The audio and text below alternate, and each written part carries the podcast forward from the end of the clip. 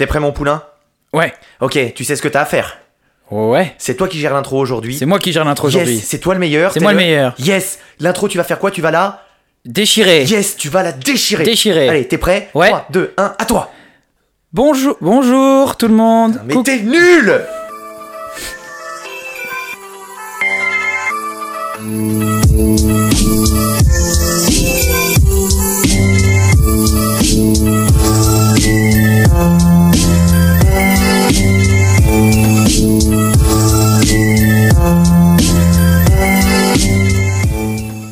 Bonjour tout le monde, c'est pas compliqué Oui, bah. Trop con. Allez, ça commence. Allez, déjà, la méchanceté. Ah, d'ailleurs, avant de. Du coup, tu viens, tu viens de dire gros con, ça me fait penser à un truc. J'ai vu ça sur. euh, J'ai vu cette petite, euh, cette petite citation sur, euh, sur euh, Twitter et, et je me suis dit, il faut absolument que je la dise. C'est euh, c'est Tom l'historien sur, euh, sur Twitter, pour ceux qui connaissent. Euh, il cite sa grand-mère en fait. Il, disait, il dit Ma grand-mère disait toujours La vie, c'est comme une botte de radis. C'est quand on pense que le saxophone manque de courage que l'antilope éclot. Et il met en dessous Elle était vraiment conne, ma grand-mère. ça m'a fait mourir C'est de ça que rire. j'aime. C'est cet humour que j'aime, putain, c'est exactement ça. Et comment il va lui? Euh, je le connais pas, lui. Mais putain, ça marche. Ça va, Ça marche quand c'est les autres qui font ça. bah ça fait plaisir. ça va. Encore une bonne période euh, bien, bien habile, euh, bien utile. euh, Bien habile qui ferait croire. Oui, Mm. que tu, que, tu, que tu fais des choses. Je fais des choses, effectivement. Je Toi, t'es un mec qui fait. Moi, je fais. Il y a des mecs qui disent, il y a des mecs euh, qui arrivent à l'heure et il y a toi. Ouais, j'arrive jamais à l'heure, c'est vrai. Mais, Ah, ce défaut ouais, Ah, mais là, j'ai juste, juste pas le Oh, choix. mais là, là faut, faut qu'on te renvoie à tes parents, il y a J'ai quelque chose. juste Ah non, mais mes parents, si tu penses qu'ils sont à l'heure, Ah non. ça marche pas. Ah non, là, pas- y a- y a Faut problème. remonter sur quelques générations en arrière. Là, Moi. J'arrive à l'heure au boulot déjà, c'est bien. mais c'est, c'est, c'est presque J'arrive en avance au boulot. C'est le seul endroit Ah, où j'arrive en vérifiable. avance. Invérifiable. Euh, ouais, ben, ben bravo. Ouais. Bravo pour tout ça, bravo pour tous ces efforts. Euh, Ouais, il fait chaud. il fait chaud, il fait bon, on est dans la bonne période. Dans notre région, là, quand il fait- commence à faire beau, c'est magnifique. Ouais, c'est ça, fin début juillet jusqu'à euh, troisième semaine de juillet. Puis On après, est pas mal. On est pas mal. Et, euh, et on arrive déjà sur la fin de la saison, euh, la saison 3, hein, oui, avant-dernier épisode. épisode 38, 39, comme je disais tout à l'heure. Donc épisode 48. et euh, on va essayer d'en caler un petit dernier. Alors bon, évidemment, on est encore en retard là, mais euh, à la venue de l'été, c'est plus compliqué. Donc euh, le prochain, on sait pas quand il va sortir. Il faudrait qu'il sorte avant la fin de la nouvelle, avant le début de la nouvelle saison quand même. Ce serait- Le prochain, normalement, devrait être celui avec l'âge de bière. Maintenant, c'est dit, ils ont pas le choix. Ouais. Donc il va falloir qu'il s'active. hein. J'espère que leurs histoires sont prêtes, parce Ouais. que nous, pas du tout. Ah ben moi c'est tout prêt, hein, c'est booké depuis février. Euh, j'ai un mea pulca à faire parce que j'ai parlé à j'ai parlé à une prof. J'ai euh, j'ai un, j'ai un, un contact avec une prof à l'Uni de Genève, une prof d'histoire qui est une auditrice. Donc euh, Qui m'a bon, dit que toutes mes histoires étaient fausses. non, non, non, mais c'était, euh, c'était, c'était hyper cool. Je lui passe le bonjour et elle est venue me voir et elle fait C'est cool hein, ce que vous faites, mais vous avez une tendance à faire quelque chose qui m'énerve et qui m'exaspère. Et je dis C'est quoi Respirer dans les micros, mettre des musiques de merde, euh, Manger des cracottes. euh, voilà, faire des blagues, euh, faire des blagues nulles. Elle dit Non, quand vous faites une histoire qui concerne une femme, vous dites ben bravo à elle parce que c'était pas évident d'être une femme à cette période, de, de faire ça. Et elle dit c'est complètement débile de dire ça historiquement parce qu'elle dit c'est pas parce que maintenant on a conscience de tout et qu'il y a des mouvements euh, balance ton porc, MeToo, euh, que les femmes ont plus de plus de, de, de droits sur ces dernières générations et qu'il y a une prise de conscience qu'avant les femmes c'était des connes inutiles qui restaient à la maison et qui faisaient rien. Et je lui dis oui, mais c'est vrai, c'était plus difficile avant. Elle dit mais arrêtez de dire ça. C'est, elle était marrante parce qu'elle s'énervait et, euh, et elle me disait arrêtez de dire ça. Les femmes de tout temps ont eu des responsabilités immenses. Elles ont, elles ont participé. Oui, il y avait des inégalités dans certains endroits, mais il y a aussi des endroits où c'était elles qui dirigeaient. Et euh, typiquement, quand vous parlez des des siècles passés, ne dites pas c'est exceptionnel qu'elle ait fait ça. Il y avait, il y a plus de distinction aujourd'hui homme-femme qu'il y a des centaines d'années dans certaines contrées. Mhm. Donc euh, notamment euh, quand on faisait les histoires au niveau des, des pirates, au niveau, euh, au niveau des, des rois, elle dit, il n'y avait pas autant de distinctions que pratiquement aujourd'hui, donc c'est c'est une erreur historique de dire bravo à ces femmes d'avoir fait ça parce qu'elles n'avaient pas. Ouais, y a que toi qui dis ça. Ouais, c'était moi. Donc souvent, je terminais mes histoires par waouh, elles étaient courageuses. Elle dit mais elles n'étaient pas, c'était pas une bande de débiles qui restaient à la maison. Elles se bougeaient le cul. Et, et voilà, donc euh, pardon pour euh, toutes les fois où, T'as été sexiste où j'ai été sexiste involontairement. voilà, je, je, je souhaitais le dire. À toi, t'as un petit mea culpa à faire? Non. Le retard, rien. je savais. 33 minutes de retard, c'est quoi dans une vie? À chaque enregistrement sur 48 épisodes, la tasse commence à déborder, Arthur. Euh, ah yes, on a un truc à boire. Ah ouais, aujourd'hui. Aujourd'hui, c'est incroyable parce qu'on se- on se fait un combo. McDo Belle Boisson. Ça va très bien ensemble. Ça va très bien ensemble. McDo va- Belle Boisson. On va manger. Euh, D'ailleurs, on balance le jingle. Alors alors On boit quoi, patron? Alors oui, c'est vrai. euh, on boit quoi? Alors, souvent on dit, ouais, on a quand même des auditeurs qui sont cool. Mais on a vraiment des auditeurs qui sont vraiment, Vraiment cool. cool. On a Martin. Martin, qu'est-ce qu'il a fait? Martin, il nous a envoyé une petite caisse. Mais pas une petite caisse euh, avec des stickers, un t-shirt et un chapeau de paille. Il nous a envoyé une caisse avec des bouteilles. Des bouteilles que lui et sa famille font. Donc, c'est euh, la famille... Enfin, la famille, oui, si, c'est Berger Frères, qui sont de Montlouis-sur-Loire. Et ils font du vin, du vin pétillant. Et il nous en a envoyé euh, tout un tas. On va pouvoir goûter ça aujourd'hui. Arthur, ton verre est plein. Je te laisse euh, le saisir. Je sais pas où je l'ai mis. Ah, il est devant, euh, Ah, devant va ton falloir que je booste tous les trucs et Il les va, falloir que Ah, tu, il va falloir que tu déplaces. c'est bon. Alors, on n'est pas des connaisseurs de, de vin et encore moins de, De vin bière. encore moins de, de tout ce qui est liquide. On n'est pas trop connaisseurs. Moi, j'ai une petite fiche descriptive et j'aimerais que tu goûtes D'accord. et que tu me dises ce que tu sens un petit peu euh, au nez, au goût. au- Non mais moi là c'est- c'est terrible. hein. Je suis trop nul pour moi tous les vins. c'est un- Du coup c'est un vin pétillant ou c'est un champagne? C'est un vin pétillant. Pour moi c'est- c'est c'est horrible ce que je vais dire mais ils sentent tous la même chose. Bah, ça ressemble à un champagne quand, quand Ouais. tu le regardes. À l'odeur aussi, j'ai l'impression. Et en fait, dans la descriptif, il y a pas mal de petits trucs, donc peut-être tu peux en trouver un. Du raisin? Oui, effectivement, c'est l'ingrédient principal. non, par contre, je m'attendais pas à ce que ce soit si doux. Je pensais que ça serait très sec et pas agréable avec un McDo. Au final, ça se marie très bien. Eh ben, écoute, euh, ça sent euh, le malt, les, le café, les céréales torréfiées, le cacao, le beurre chaud, la crème caramel. T'as senti tout ça? Le beurre chaud et le, Le caramel. beurre chaud, ouais. Pourtant ouais. je sais que j'aime le caramel. Et le beurre chaud. Surtout le beurre chaud. Euh, c'est un vin lumineux avec de fines bulles, des odeurs torréfiées et végétales à la fois. Là, ce que je dis, c'est de moi, hein, c'est moi qui le, qui le trouve. hein. En bouche, l'effervescence picote légèrement et s'associe à la vivacité et un grain de sel. Ouais, parce que j'ai. Enfin, c'est ce que j'ai trouvé. Non mais il y a une petite amertume. euh, c'est vrai que t'as pas trop l'habitude de retrouver. Ouais, Mais par contre je suis trop nul. hein. Moi je suis vraiment pas du tout habitué à ça. Donc euh, si je vous dis que ça sent, que je, trouve rien de tout ça, c'est simplement parce que je suis nul et pas parce que c'est pas le cas. Alors par contre, ce qu'ils disent, et je pense que c'est vrai, moi j'ai j'ai un peu, euh, avant d'ouvrir la bouteille, je me suis dit, ah c'est du champagne, et je suis pas trop fan du champagne, mais en fait non, c'est pas du champagne du tout. Et c'est beaucoup plus euh, festif. Ça, ça, je peux le prendre en apéro. C'est facile à boire. Ouais, c'est c'est- c'est sucré mais pas trop, c'est sec mais pas trop. Sur le curseur, c'est pile poil au milieu. Du bien, bien, bien sec mais pas trop, bien sucré mais pas trop, bon mais pas trop. non, c'est vraiment bien. Et, et ça peut se boire en dessert, c'est ce qui marque. Avec Bah oui, clairement, c'est hyper sucré. Hmm. Enfin, hyper sucré. Mais pas trop. Bon, alors peut-être tout à l'heure j'ai un jeu d'alcool à faire et au final on pourra le faire avec ça. C'est lui rendre honneur de faire un jeu d'alcool avec ça. Bon, il t'a envoyé un carton. Elles sont toutes différentes, les bouteilles? Ouais. Ah. Mais euh, ce qui va être bien, c'est qu'on va pouvoir en boire dans, dans plein de situations. Comme genre dans pas longtemps. ah, quand on aura quelque chose à fêter. Ah, pas grand-chose, probablement. Bah si, je vais quand même euh, courir 10 km dans deux semaines. euh, c'est ça que je veux fêter. Ah. Tu vois, il y a un autre truc important à fêter, toi, dans T'as vu, j'ai mis un short de sport aujourd'hui. Yes. Voilà. Euh, cool. Non, mais pour dire que je, moi aussi, je, j'aime le Toi sport. aussi, tu... Moi aussi, je bouge. Euh, Qu'est-ce que je voulais dire? C'est quoi déjà ton histoire? Je te l'ai pas dit. Ouais, c'est pour ça que je te demande. Euh, moi, je vais te parler du Dacia Duster. oh putain, meilleur sujet, gars. Enfin, je suis désolé, meilleur sujet. Et toi? Oh, bah moi c'est de la merde alors à côté.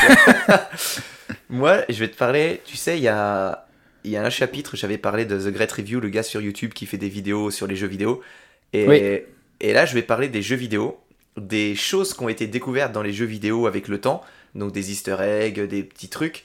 Trop Euh, cool. Ça, ouais. c'est trop cool. Au début c'est un petit dossier avec plein de petits jeux, donc euh, des, des petites anecdotes, et puis après je vais te parler d'un jeu qui a fait un truc de ouf.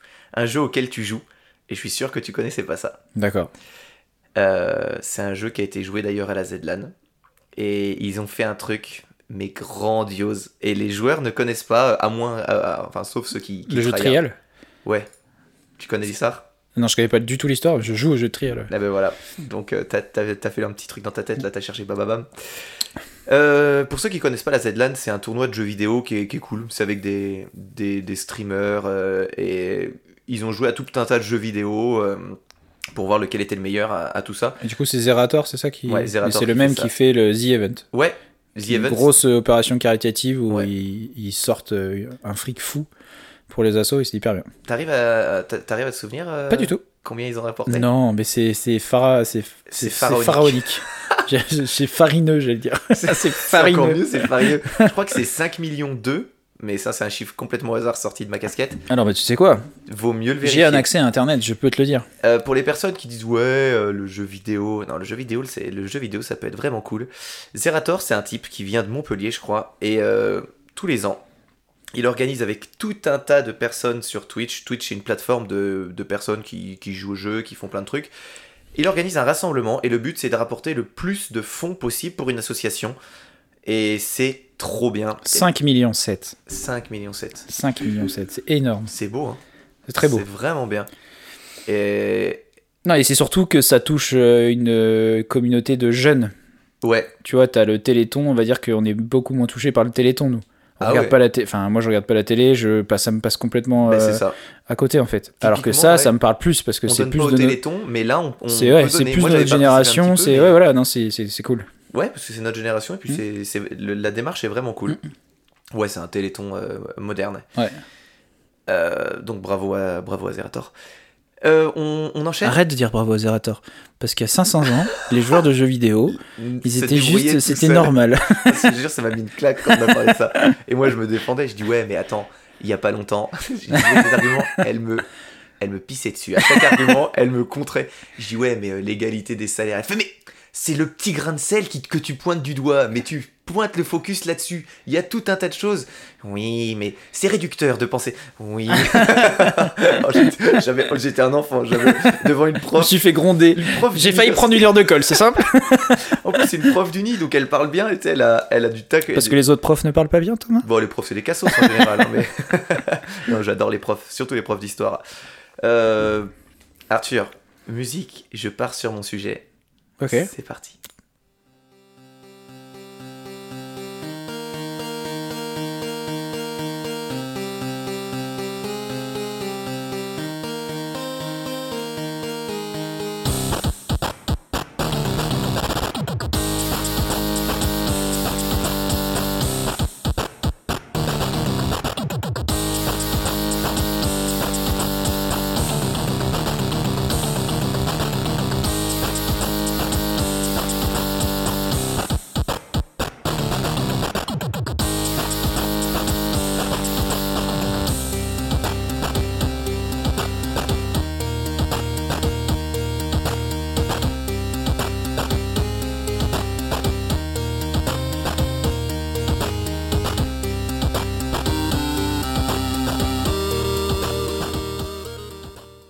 Je l'ai laissé longtemps, mais parce que je la trouvais vraiment cool.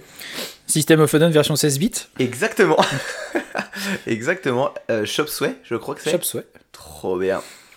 Eh ben, ben voilà, ça va, ça va aller dans le thème parce qu'aujourd'hui on va partir à la découverte de quelques-uns des plus grands mystères de l'histoire du jeu vidéo. Il y en a énormément. J'en ai sélectionné quelques-uns. Est-ce que tu veux parler du jeu E.T. Hmm, Non, D'accord. non, je vais pas parler du jeu E.T. D'accord.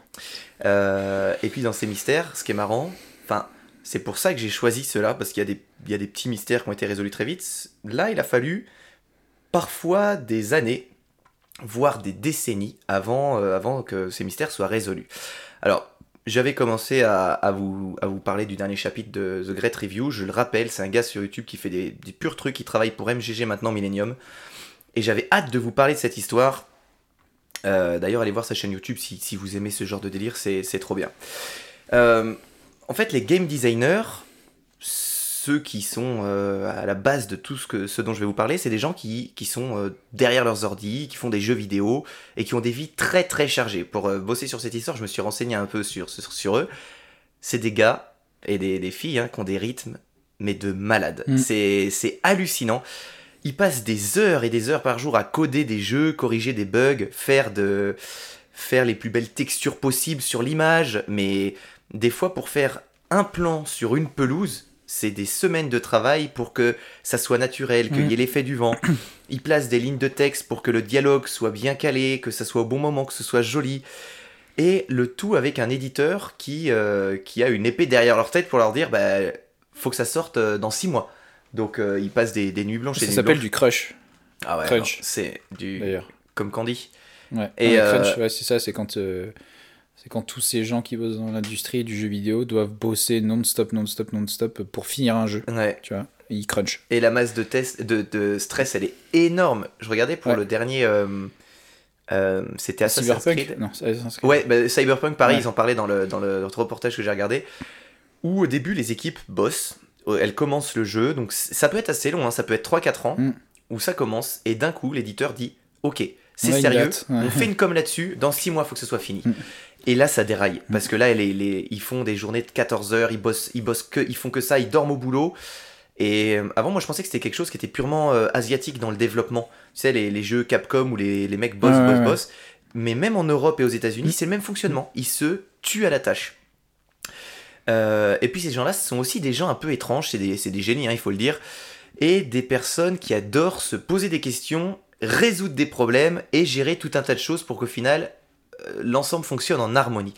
Donc c'est des chefs d'orchestre qui adorent les défis. Et c'est pas, euh, pas non plus des, inventeurs euh, de, la fission nucléaire ou des trucs comme ça, mais ça reste de belles caboches quoi. Les mecs sont pas des, sont pas débiles, hein. c'est, c'est, quand même incroyable tout ce qu'ils font. Regardez les, reportages sur YouTube sur ça si ça vous intéresse. Moi je pensais, je pensais pas que c'était autant de boulot de sortir un jeu, même un petit jeu mobile. Le nombre d'heures que tu fais pour une minute de Mhm. jeu, c'est incroyable. Et certains d'entre eux passent leur temps à créer de façon méticuleuse des jeux sublimes à explorer, hein, des mondes ouverts, euh, des, des défis à, à faire, des puzzles, des casse-têtes, de plus en plus variés, hein, parce que dès qu'il y a un jeu qui fait la même chose qu'un autre, ça, ça fonctionne pas. Toujours de plus en plus difficile pour offrir aux joueurs encore plus de satisfaction. Je m'intéressais aussi, moi, à la notion de difficulté.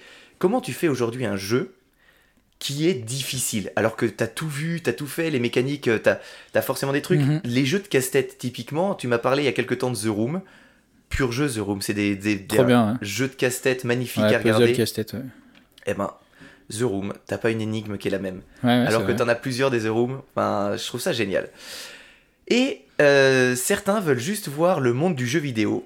Les- certains de ces développeurs veulent juste voir le monde du jeu vidéo sombrer dans un immense chaos, en cachant des puzzles presque impossibles à craquer, des mystères bizarres ou des easter eggs, ridicules qui nécessitent des mois, voire des années, voire même des décennies pour certains, vous verrez, pour être résolus.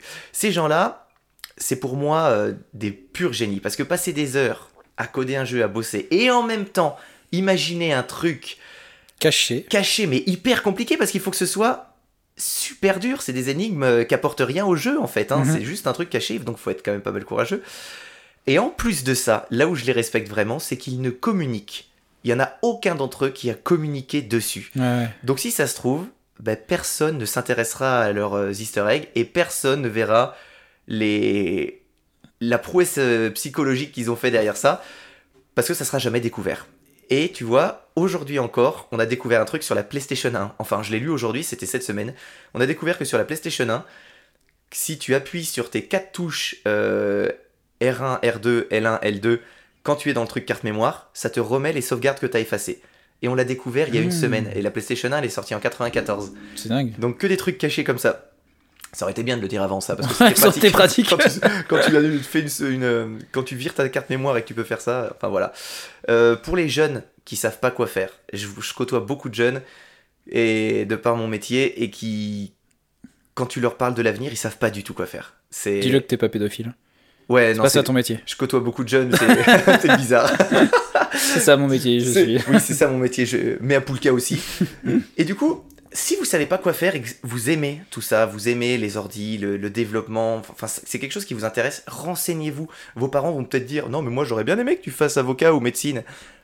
Oh, Franchement aujourd'hui, c'est un pur métier d'avenir, il y a énormément de débouchés.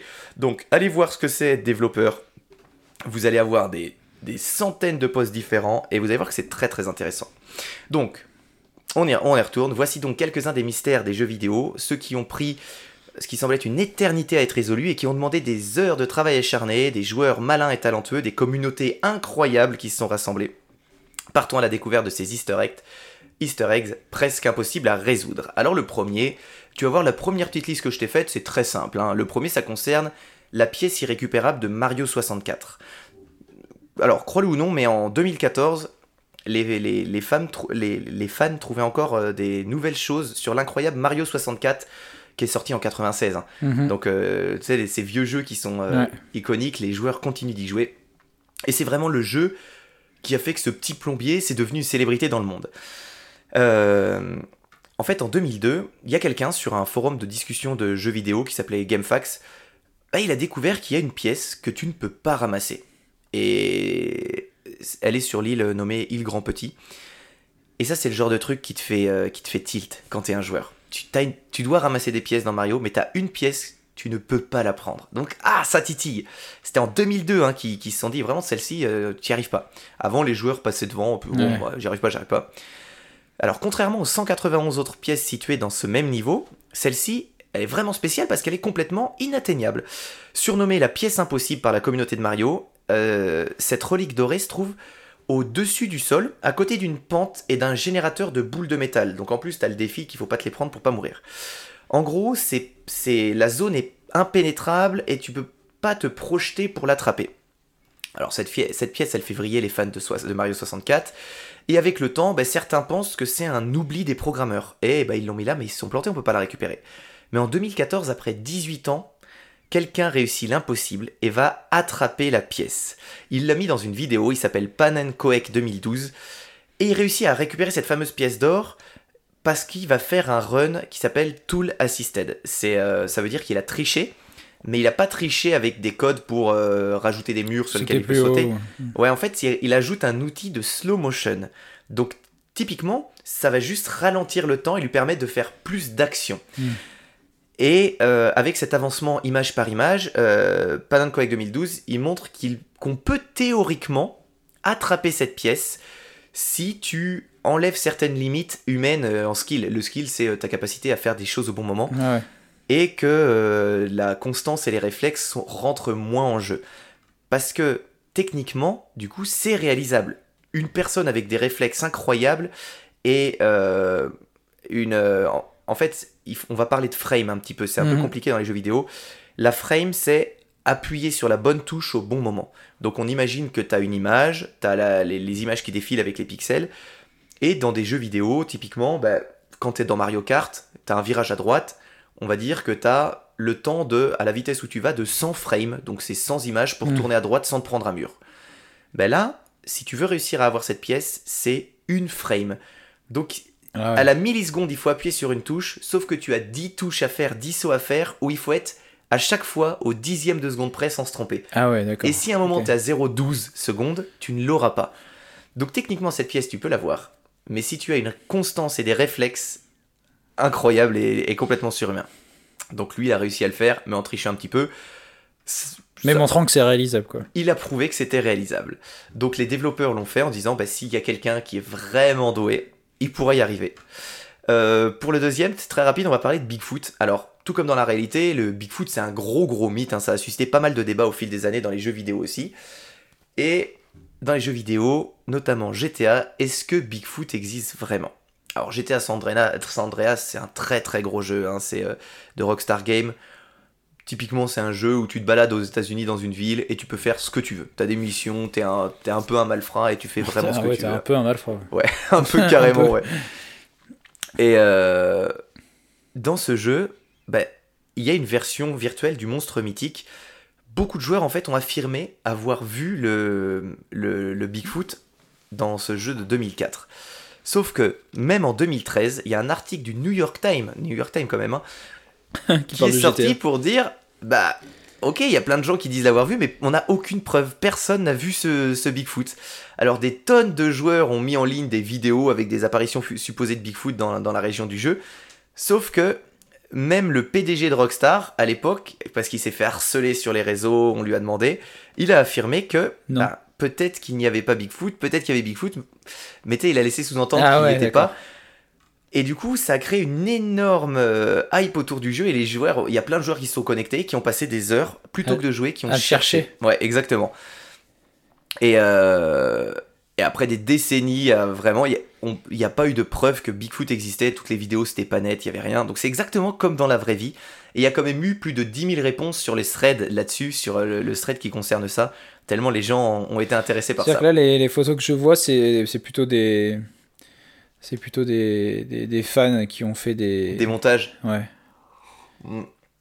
On n'a aucune preuve euh, aujourd'hui que ça Enfin, des existe. modes, euh, des modes avec un, avec un Bigfoot dedans, quoi. Ouais, c'est Mais ça. dans le, si t'as pas un- si t'as le jeu comme ça sur ta PlayStation, tu le trouveras jamais normalement. Non, normalement non. Si tu, si tu le craques, tu Ouais. peux le rajouter. euh. Là, je vais t'en parler d'un d'un tout mignon. Halo 3. Halo 3, un de mes jeux préférés sur Xbox. C'était Le nouveau magnifique. Halo qui va sortir un de ces quatre là. Ouais, c'est, enfin, c'était grandiose. Ouais. C'était mes premiers souvenirs. Je jouais avec mon pote Victor Defay et son, je dis son nom de famille. je jouais avec mon pote Victor et son grand-frère. Thomas. Et, euh, et on passait des nuits et des nuits. Mais les, on, on nageait ensemble et le lendemain matin, on avait des compètes.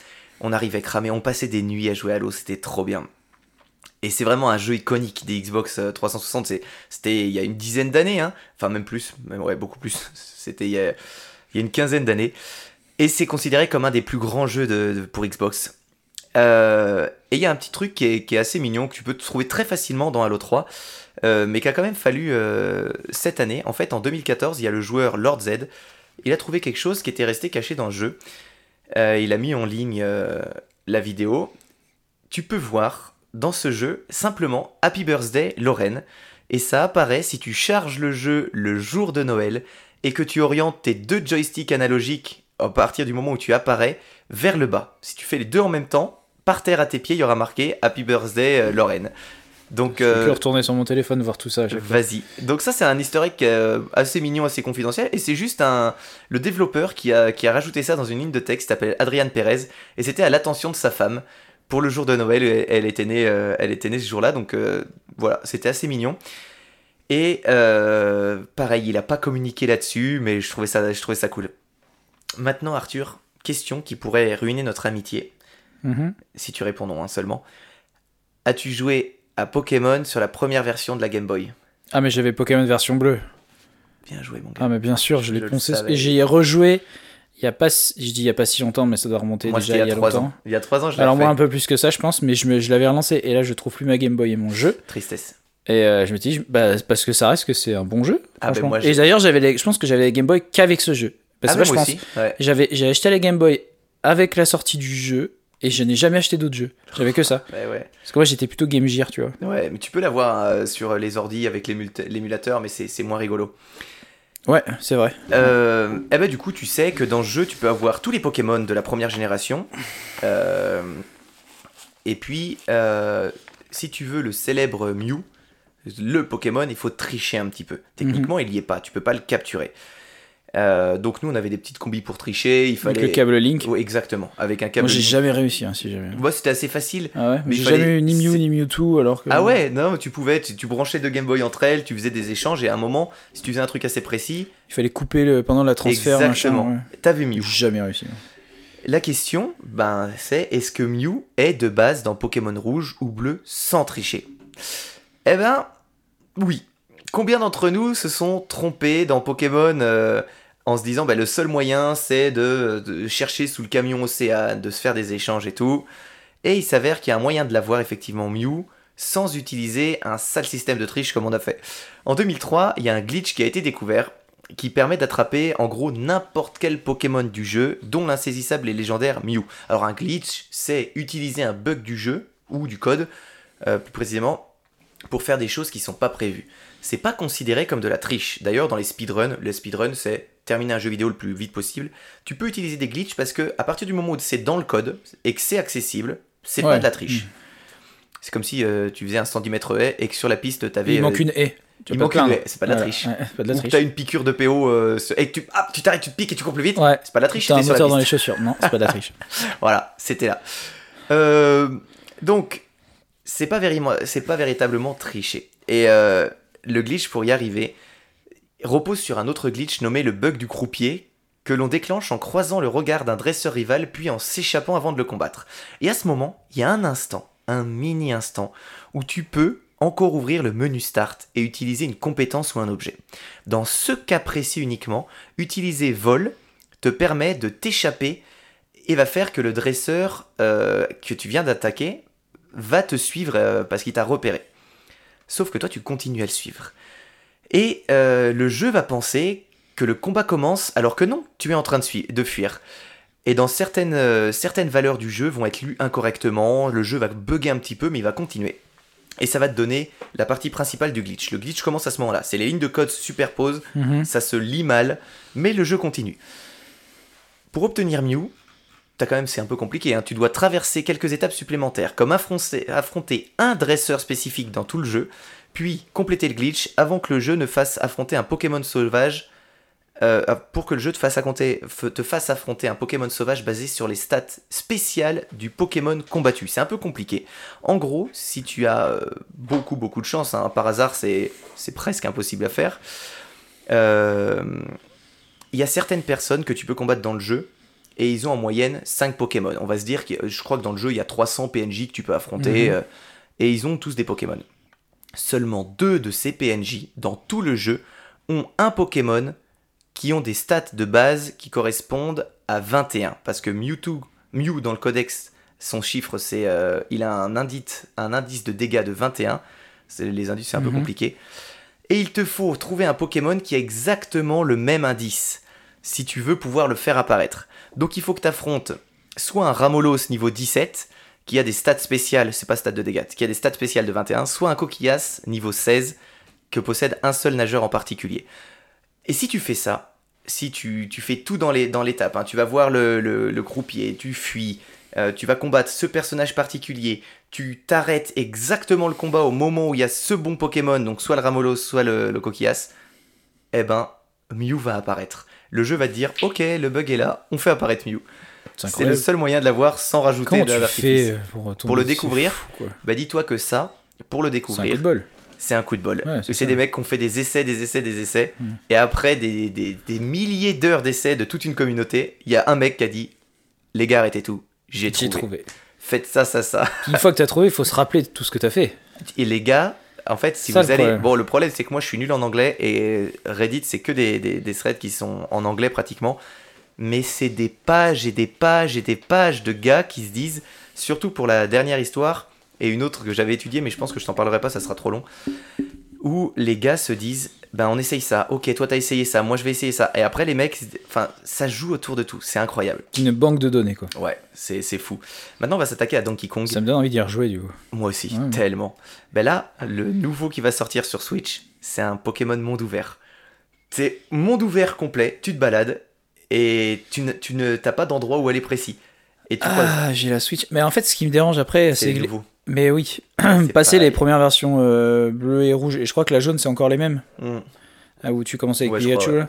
Mais après, en fait, je trouve que ça ressemble plus à des les Pokémon de base, ça fait des trucs un peu trop. euh, J'en connais aucun. un peu un, un peu un, ouais enfin tu pouvais toujours les, les catégoriser les, les Pokémon de base ça ressemblait à des animaux Ouais. à des fleurs à des machins les nouveaux c'est un peu euh, on part dans le futurisme dans euh, l'extraterrestre le machin Ah ouais. et ça m'a vachement moins touché Ouais, on prend trois dessins d'enfants, on les mélange, on voit ce que ça donne. ouais c'est pas ça. ouf euh, je trouve pas ça ouf mais si ça sort sur Switch c'est vrai que ayant moi-même une Switch Ouais. avec Animal Crossing Moi, je pense que je vais partir. Ouais, c'est clair. je vais partir dessus aussi.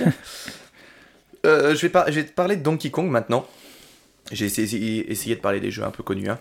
Euh, les développeurs qui cachent leur propre nom ou les initiales dans les jeux, bah, c'est comme les jeunes qui taguent dans leur école leurs initiales, quoi. C'est Ouais. c'est tout le temps.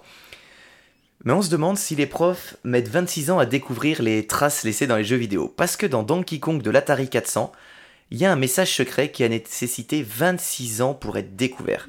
Puisque le développeur London M. Dyer euh, avait caché sa petite signature derrière un bout de code hyper vicieux.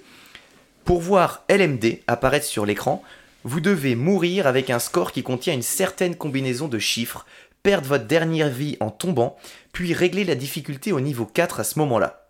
Et pour faire tout ça, il aura fallu 26 ans pour qu'un joueur au hasard fasse ça.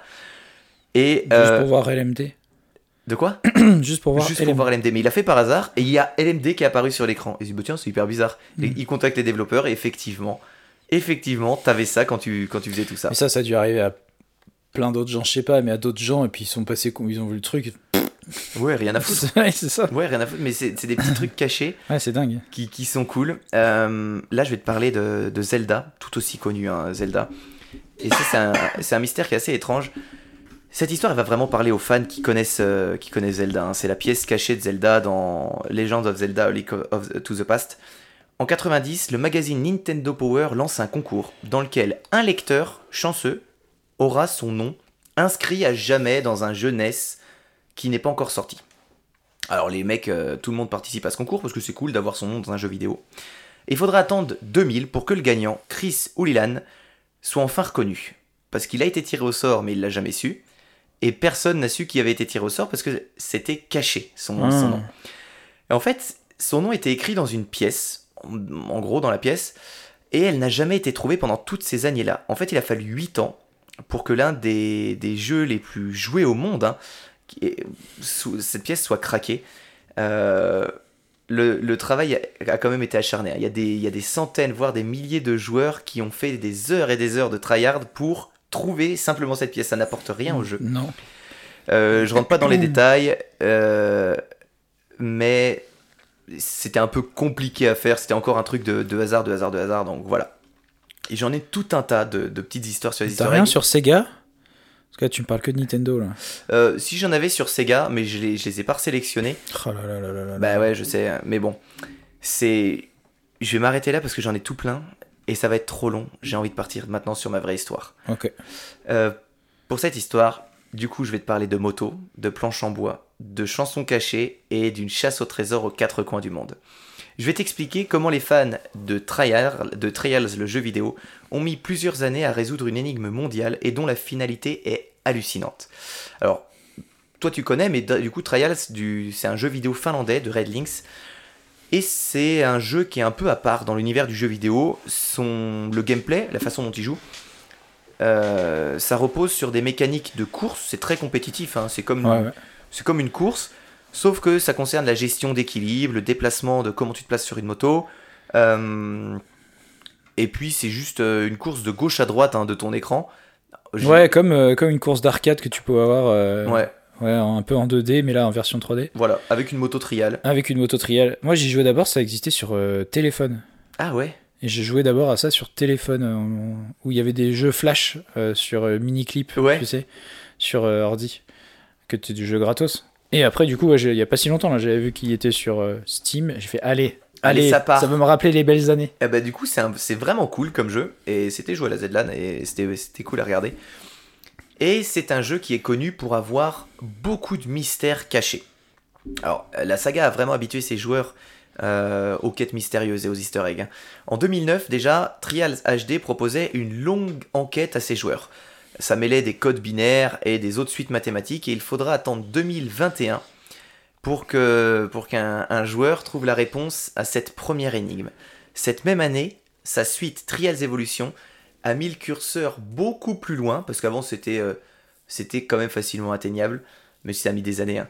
Euh, là, le curseur il a il a vraiment vrillé et euh, il aura fallu une foule de personnes, mais des centaines et des centaines de joueurs, c'est incroyable tous ceux qui se sont connectés, qui ont passé des soirées, des nuits à taffer ensemble, à jouer au jeu en même temps pour trouver. Alors, en avril 2012, le vidéaste professeur Fat Shady se penche sur le thème. Quelle sera l'énigme du nouvel opus de Trials? Il sort un- une vidéo sur sa chaîne YouTube et il se dit bah voilà, euh, il y a le nouveau jeu qui va sortir. Euh, on sait qu'il va y avoir une énigme. Le but c'est de la craquer, c'est de la trouver le plus vite possible. Problème, lui, il n'a que 9 abonnés et personne ne voit son travail. Donc, il décide d'écrire sur Reddit. Reddit, c'est un forum euh, qui concerne absolument tout dans le monde. Et là, tout s'accélère. D'un coup, sur Reddit, il a des, des plein, plein, plein de réponses. Le jeu vidéo sort, tout le monde se met dessus, mais bon, on trouve pas grand-chose. Après plusieurs mois d'impasse, certains joueurs commencent à partager des captures d'écran issues du jeu. Quand tu joues à Trials, dans ton jeu à toi, hein, à un moment, sur certains parcours, tu as des planches en bois qui sont à, hauteur de casque assez grandes, sur lesquelles sont placées des lettres de, de l'alphabet, mais sans logique apparente, juste des lettres d'alphabet. Et là, les gars disent, bon, on n'a rien trouvé, là, ça, ça doit commencer par ça. Euh, une fois que toutes les planches ont été découvertes, les mots sont rassemblés, ça donne un petit paragraphe incompréhensible. Alors les gars se disent, Bon, c'est- chiant, c'est en code, il faut trouver. Il y a un membre du forum, Murdoch, qui va publier alors en février 2013 une trouvaille étonnante. Une traduction du message selon le système de, chiffrement de Wigner. Alors, le, le- quand tu t'intéresses, tu sais, à un moment, je, t'avais dit que je me mettais un petit peu dans le codage. Mhm. Et quand tu veux coder un texte, tu peux le coder en, en, en- un texte très simple, bah, tu le codes euh, en tu décales chaque lettre de 5 lettres après dans l'alphabet. Ça Mhm. c'est le codage le plus classique. Ouais. Sauf que c'est hyper facilement craquable. T'as Ouais. juste à trouver quelle lettre est avant, tu reviens et puis c'est gagné. Le système de Wigner c'est un peu différent. C'est que tu as une clé. Donc souvent quand tu vois un film où ils disent euh, il y a un code mais on n'a pas la clé, c'est ça. C'est que c'est du Wigner. Le Wigner, tu as une clé, par exemple, la clé c'est McDo. Euh, bon, j'aime pas leur faire de la pub, mais tu- la clé c'est McDo. Eh bien, la lettre M va correspondre à la première lettre de. En fait, tu vas, ton texte va être codé en fonction de McDo et de sa place dans euh, la phrase. Et après, chaque lettre va découler de là. Donc, une clé, ça peut être très simple, ça peut être une longue phrase, mais une fois que tu as la clé, c'est très facile à décrypter. Sans la clé, tu ne peux pas décrypter. Ouais. C'est pratiquement impossible. Tu peux pas faire au hasard. Euh, bah, sauf que pour craquer le code, ils ont le texte, mais ils n'ont pas la clé. Par contre, euh, Murdoch, il a beaucoup d'instinct. Et il voit que sur le paragraphe, dans la dernière ligne, faut se dire que Murdoch, c'est un mec qui a joué à GTA, Pokémon, et, il a été habitué à l'univers du jeu vidéo. Et souvent, dans les jeux vidéo, t'as des codes. Haut, bas, gauche, gauche, Ouais. bas. Et il se rend compte que la dernière ligne, même si c'est en charabia, bah, ça ressemble à un code que tu fais dans un jeu vidéo. Et il se dit, euh, bah tiens, j'ai l'impression que dans la dernière, dans, dans la dernière ligne, c'est un code avec haut, bas, gauche, gauche, gauche, et des trucs comme ça, parce que c'est le bon nombre de lettres. Donc il va se dire, bah ok, le dernier mot pourrait signifier right, euh, le, le nombre de lettres correspond, et il y est plusieurs fois, donc euh, ça, ça correspond, et il a raison. Cette bonne intuition lui offre une partie du code, et une partie du code va lui permettre de, décrypter, va lui permettre de décrypter l'ensemble. Sauf que je te dis ça euh, comme ça, il faut des jours pour décrypter ça. Donc Ouais. euh, le mec va y passer des heures et tout le monde va l'aider. Le texte, une fois dévoilé, détaille une série de manipulations à réaliser dans le jeu pour débloquer une chanson cachée. Il faut s'arrêter sur un caillou dans un niveau précis avec une moto précise et une fois que tu es arrêté pile poil sur ce caillou à la limite de tomber, tu fais une suite de touches. Donc la fameuse suite de touches qui est euh, haut, machin, machin. Et à ce moment-là, donc toi tu peux le faire, hein, maintenant que tu as le code, tu peux le faire euh, dans, le mode. La chanson Rider of Doom va se lancer. Et pendant 4 minutes, il y, a une- euh, il y a une fille qui va chanter une chanson. Et euh, dans une des phrases de cette chanson, elle va dire, la chanteuse, analysez-moi. Alors les fans vont se lancer dans une analyse spectrale de toute la chanson. Et le spectre de la chanson va révéler un code en morse qui est complètement invisible à la mélodie, Ouais. mais qui est visible dans le spectre. Et quand tu regardes, effectivement, toi, si tu, si tu prends la chanson et que tu la mets sur une analyse spectrale, tu trouves ça sur Google, hein, effectivement, tu vois que juste au-dessus de la bande son, tu as une bande en morse. Et C'est fou. C'est trop bien. Donc la- la- le morse, j'ai là. Si je parlais le morse, je te le dirais. hein, c'est point, trait, point, trait, point, tiret, tiret, tiret, point, point. Je vais pas te le dire, ça c'est ah long. oui, ouais, que je vois très bien ce que ça veut dire. Et euh, t'as compris, toi. hein Ouais. en fait, ce, ce code morse, c'est un site internet. Euh, D'où le, le début, le point trait, point trait, point trait. Et euh, ce site internet, il est aujourd'hui inaccessible, mais quand tu vas peut-être à des sites pour retrouver les sites Ouais. inaccessibles, donc j'ai tout fait, c'est assez marrant à faire. Il- tu peux toujours y aller. Et là, il y a une nouvelle épreuve sur ce site internet qui apparaît. Donc euh, ça met, voilà, tu es arrivé jusqu'ici, c'est le début du chemin. Sur ce site internet, une fois que tu lances, tu as une image qui ressemble à une espèce de, de la neige dans un écran de télé quand, Ouais. voilà, quand ça fonctionne pas. Donc les joueurs, ils ont cet écran de neige et ils se disent, bah, peut-être que euh, si on attend, il y a quelque chose qui va apparaître. euh, ils attendent, il se passe rien. Et il y en a qui sont un peu plus astucieux. Donc ils, toujours hein, sur Reddit, c'est marrant, c'est que tu suis tout. Ils disent, ben voilà, moi j'ai attendu tant d'heures devant l'écran, il s'est rien passé. Moi ça fait trois semaines que j'attends devant l'écran, il se passe rien. Et il y en a qui se disent, bon bah c'est pas ça, Euh, je vais tenter autre chose. Et il y en a qui se disent, ben moi je vais décrypter le code de la page avec la neige. Donc ça forme un code, je vais le décrypter. Et euh, à l'aide de Photoshop, ils vont faire apparaître un nouveau texte en fait. Ah, en- Qui était caché dans, le, dans, Exactement. dans la neige. Et ce texte, il apparaît en latin cette fois-ci. Il s'agit d'un extrait de Dererum Natura de, de Lucrèce, Bien sûr. qui a vécu euh, longtemps en Jésus-Christ. hein. non, peut-être pas très longtemps. Et euh, une nouvelle fois avant de rentrer le nom du poème sur le site, enfin, je dis une nouvelle fois, tu, tu- du coup tu rentres le nom du poème euh, de Lucrèce sur le site, et à ce moment-là, le site se transforme. Il y a une nouvelle image qui apparaît, qui est sous- tout aussi in- intrigante. Il faut imaginer que c'est une sorte de parchemin. Et euh, il est composé de plein de vignettes. Donc plein de cases, je crois qu'il y en a 15-16, je me souviens plus trop. Maintenant que j'ai la réponse, m- je- je- au moment où j'ai regardé, j'avais la réponse, donc ça me semblait Ouais. évident. Mais les mecs ont mis des semaines à, à trouver à quoi ça servait. Chacune de ces vignettes correspond à un scientifique. Donc à un moment, tu as une pomme qui tombe, mais c'est pas non plus très intuitif. Ouais. euh, C'est en dessin calligraphique, donc euh, tu dis d'accord. Une fois que tu sais que chacune de ces vignettes correspond à un scientifique célèbre, euh, il y a des croquis qui représentent la radioactivité, les atomes, euh, le tableau périodique de Mendeleïev. tu- une fois que tu as compris tout ça, c'est assez simple. Mais si t'as pas l'info, il faut la trouver quand même. Donc tu te dis, ben, on avance encore dans cette énigme. Euh, en Finlande, le 9 octobre 2013, à 9h43, un jeune homme met sur Reddit J'ai trouvé ce que veut dire euh, cette dernière énigme. Il découvre qu'en fait, il faut se servir de, de cette image avec ces vignettes comme d'un alphabet et que chaque vignette, si tu prends les initiales de la personne que ça concerne, ça fait un mot. Ça, Mhm. la- la- ça fait une phrase au total. Donc si tu prends les initiales de chaque personne, Marie Curie, machin, machin, ça fait le mot Big Freeze with no complete end. Une référence à la théorie de la mort thermique de l'univers, parce que les mecs qui ont fait ça sont passionnés de physique. Le gars va rentrer cette phrase sur le site, le même site, et euh, il va tout partager sur Reddit. hein. Et en une heure, il y a des milliers de personnes qui vont le suivre et qui vont faire ça en même temps. Donc le, c'est, trop cool. C'est vraiment une quête Ouais. comme si on te disait, bah écoute, il y a un trésor qui est caché euh, dans les Alpes et que tout le monde se mettait en commun pour dire, bah vas-y, on va le trouver ensemble. C'est pas une personne qui dit, oh, je vais le trouver tout seul, il sera que pour moi. Non, tout le monde veut le trouver ensemble. Donc il rentre sa phrase, tout le monde le suit. Sur Reddit, ils sont des milliers à le suivre en direct et à faire ça avec lui. hein. Et euh, cette phrase, une fois rentrée, elle va faire apparaître sur le site un nouvel écran, mais complètement inattendu. hein. Ça va laisser un peu les joueurs sous le choc parce que ça n'était jamais arrivé dans le monde du jeu vidéo. C'est euh, une photo plein écran de toi, Arthur, aux toilettes. Donc un truc assez choquant. Mhm. Ça serait génial, j'adorerais qu'il y ait ce genre de, ce genre de délire. Non, non, c'est, ça donne des coordonnées GPS. Donc, d'un coup, on passe dans le monde réel. Ouais. Alors que c'était des gars derrière leurs ordi qui se disent Waouh, là il y a un truc dans le monde réel, c'est palpable. Donc l'équipe de Trial explique ainsi dans le, sur la page qu'il y a quatre paquets à récupérer dans, dans- aux quatre coins du monde en Finlande, en Australie, en Angleterre et aux États-Unis. Et elle va donner des consignes à la fois euh, précises hein.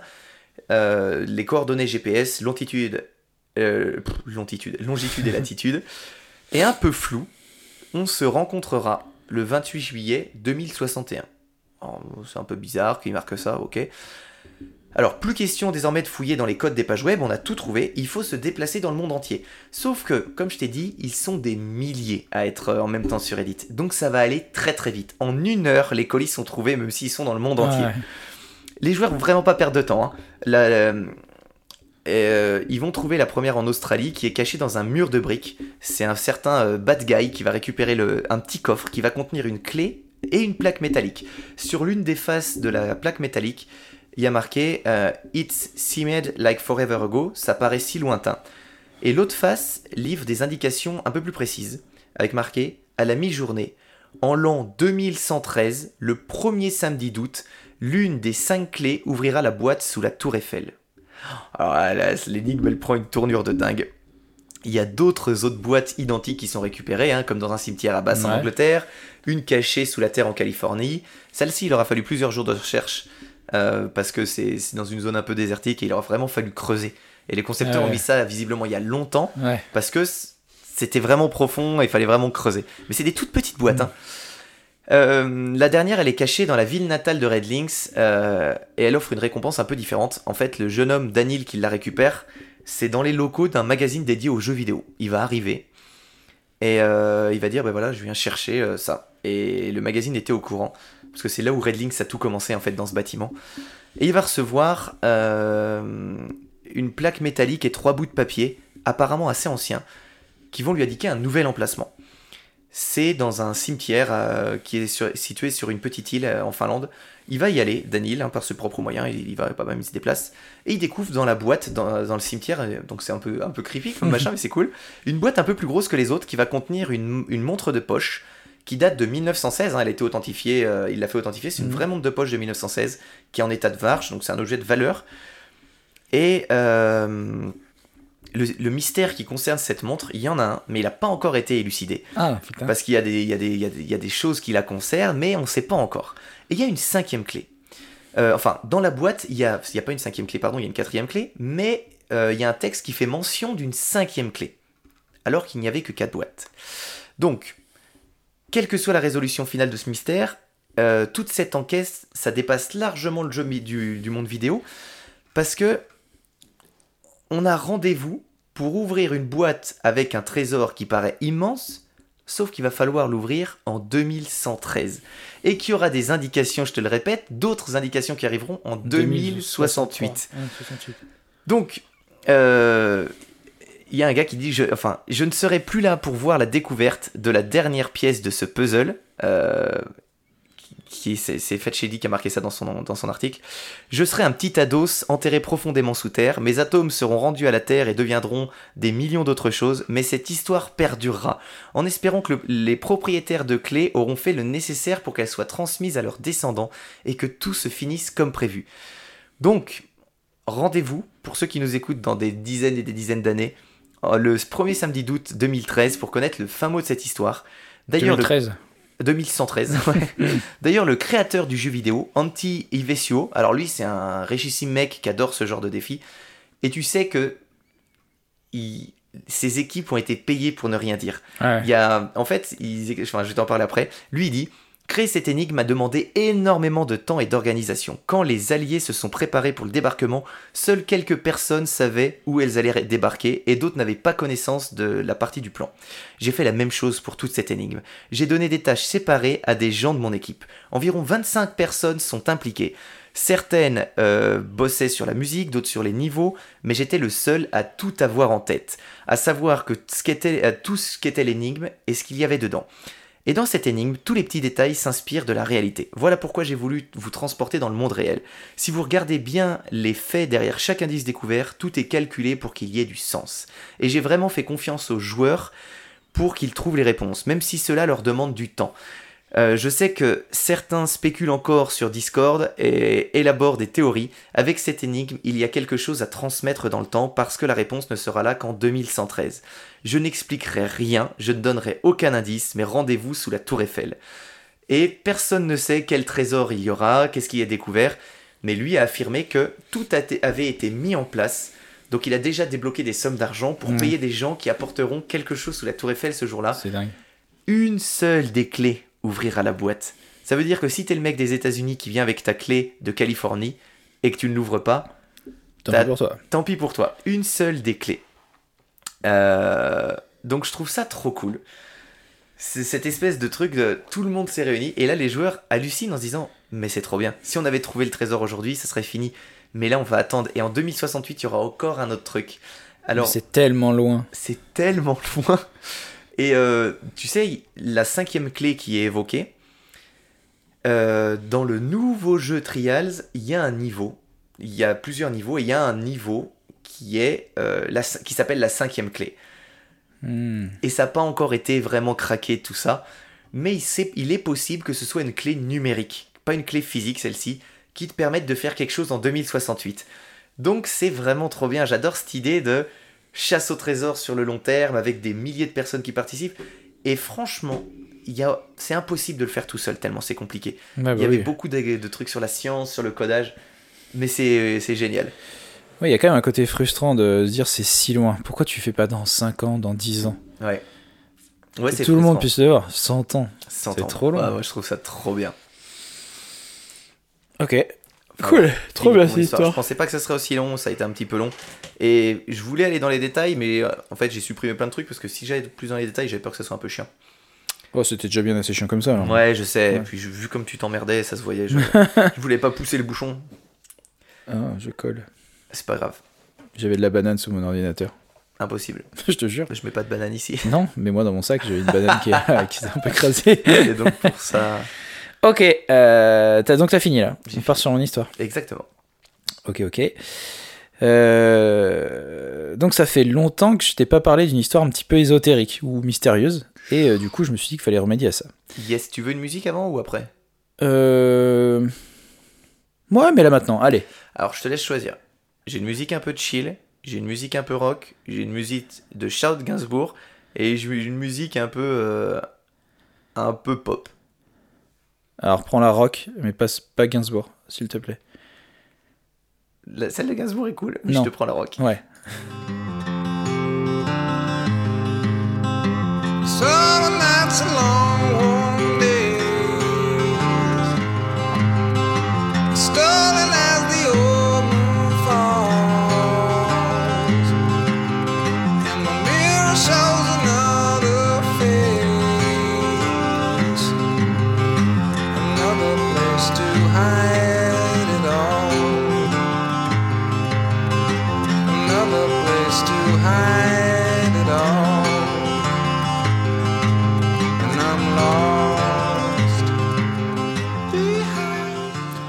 Donc comme je te disais, il faut remédier à ça. Et donc je vais te parler de quelque chose qui nous pose tous, qui nous pousse tous à se poser la même question. Pourquoi ce foutu Dacia Duster se vend-il autant C'est probablement l'une des plus grandes énigmes du siècle avec le vrai. succès de Weshden. L'essayer, c'est l'adopter. Commençons par le commencement. Le Duster voit le jour en 2009 au salon de l'auto de Genève. Euh, il est probablement euh, trou- il, a probablement trouvé une petite porte d'entrée non verrouillée puis il s'est introduit là comme une fleur. Et euh, bon voilà, euh, il s'est mis là, il s'est dit après tout ça passe, je suis pas ressorti. Euh, donc je me dis en fait qu'à part toi, est-ce qu'il y a vraiment des gens que ça intéresse de connaître l'histoire du Duster? Tellement. Mais gars, mais Je suis pas sûr. je viens de commencer mon sandwich et je me suis dit ça va être sa meilleure histoire. Non, je suis pas sûr. je suis pas sûr. Je vais la garder pour plus tard. Je vais passer sur autre chose. Je vais plutôt recentrer mon sujet. Donc, le triangle des Bermudes. Euh, ce sera plus intéressant, je pense. Bouh. Euh, on me dit dans l'oreillette qu'on a déjà perdu 4 millions d'auditeurs. Ça fait environ 0,02% des gens qui nous écoutent sur Terre. C'est vrai. Ça va, c'est pas énorme, mais. au Duster parce que ça intéresse personne ton triangle. Donc oui, on va parler d'un des endroits les plus étranges de la planète, le triangle des Bermudes.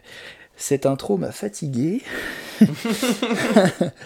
Donc pour commencer, on, euh, où se trouve le triangle des Bermudes? Eh bien, sa zone géographique se situe Le à- sud de la France. Voilà, des Bermudas. ah, les Bermudas, très sud de la France.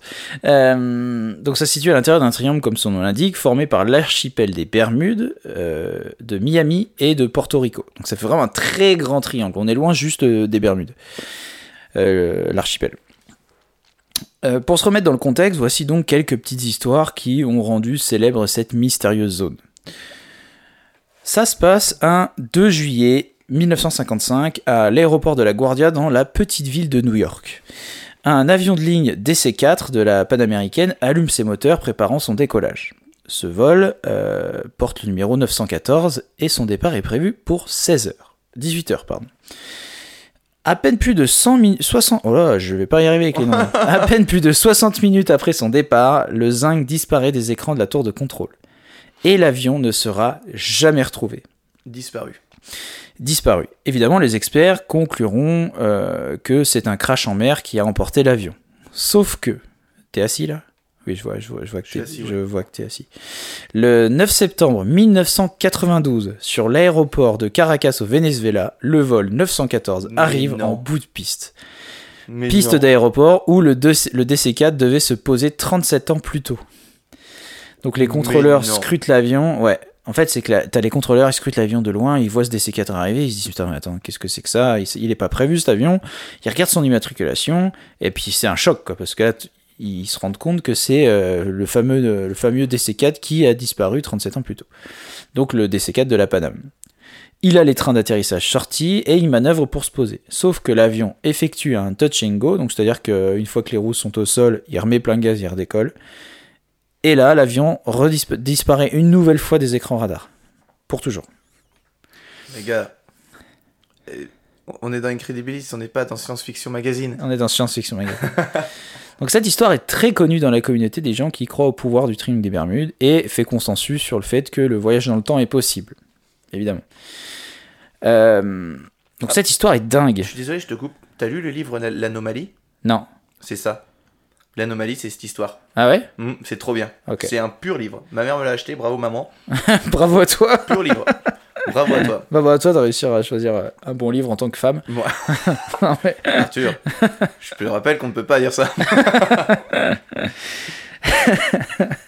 Euh, J'en étais où, moi, à force de dire des conneries Euh, Donc, oui, cette histoire est dingue, et je l'ai pas dit parce que c'est le thème du jour, mais euh, euh, par quelle zone passait l'avion lors de son voyage?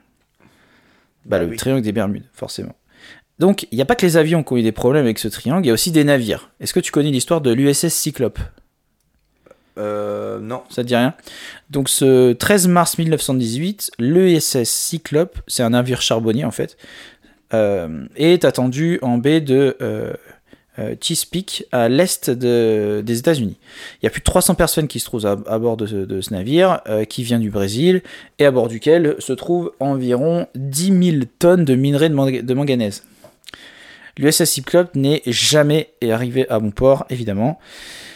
Donc, où a-t-il disparu? Dans le triangle. dans le triangle des Bermudes. Donc il a été vu pour la dernière fois le 4 mars 1918 à la Barbade. Depuis, plus rien. Qu'est-il arrivé à ce qui se constituait à l'époque l'un des fleurons du S Navy plus, plus- plus d'un siècle a passé et euh, le sort du navire en fait demeure Ah, toujours aucune une énigme. trace. Aucune trace, rien. Pas très longtemps après ce drame, en 1925, tu as le SS euh, Cotopaxi. Peut-être que ça dit quelque chose. Non, pas du tout. euh, qui est un navire en fait de transport qui euh, navigue vers la Havane avec 32 membres d'équipage. Et évidemment, il traverse le triangle des Bermudes.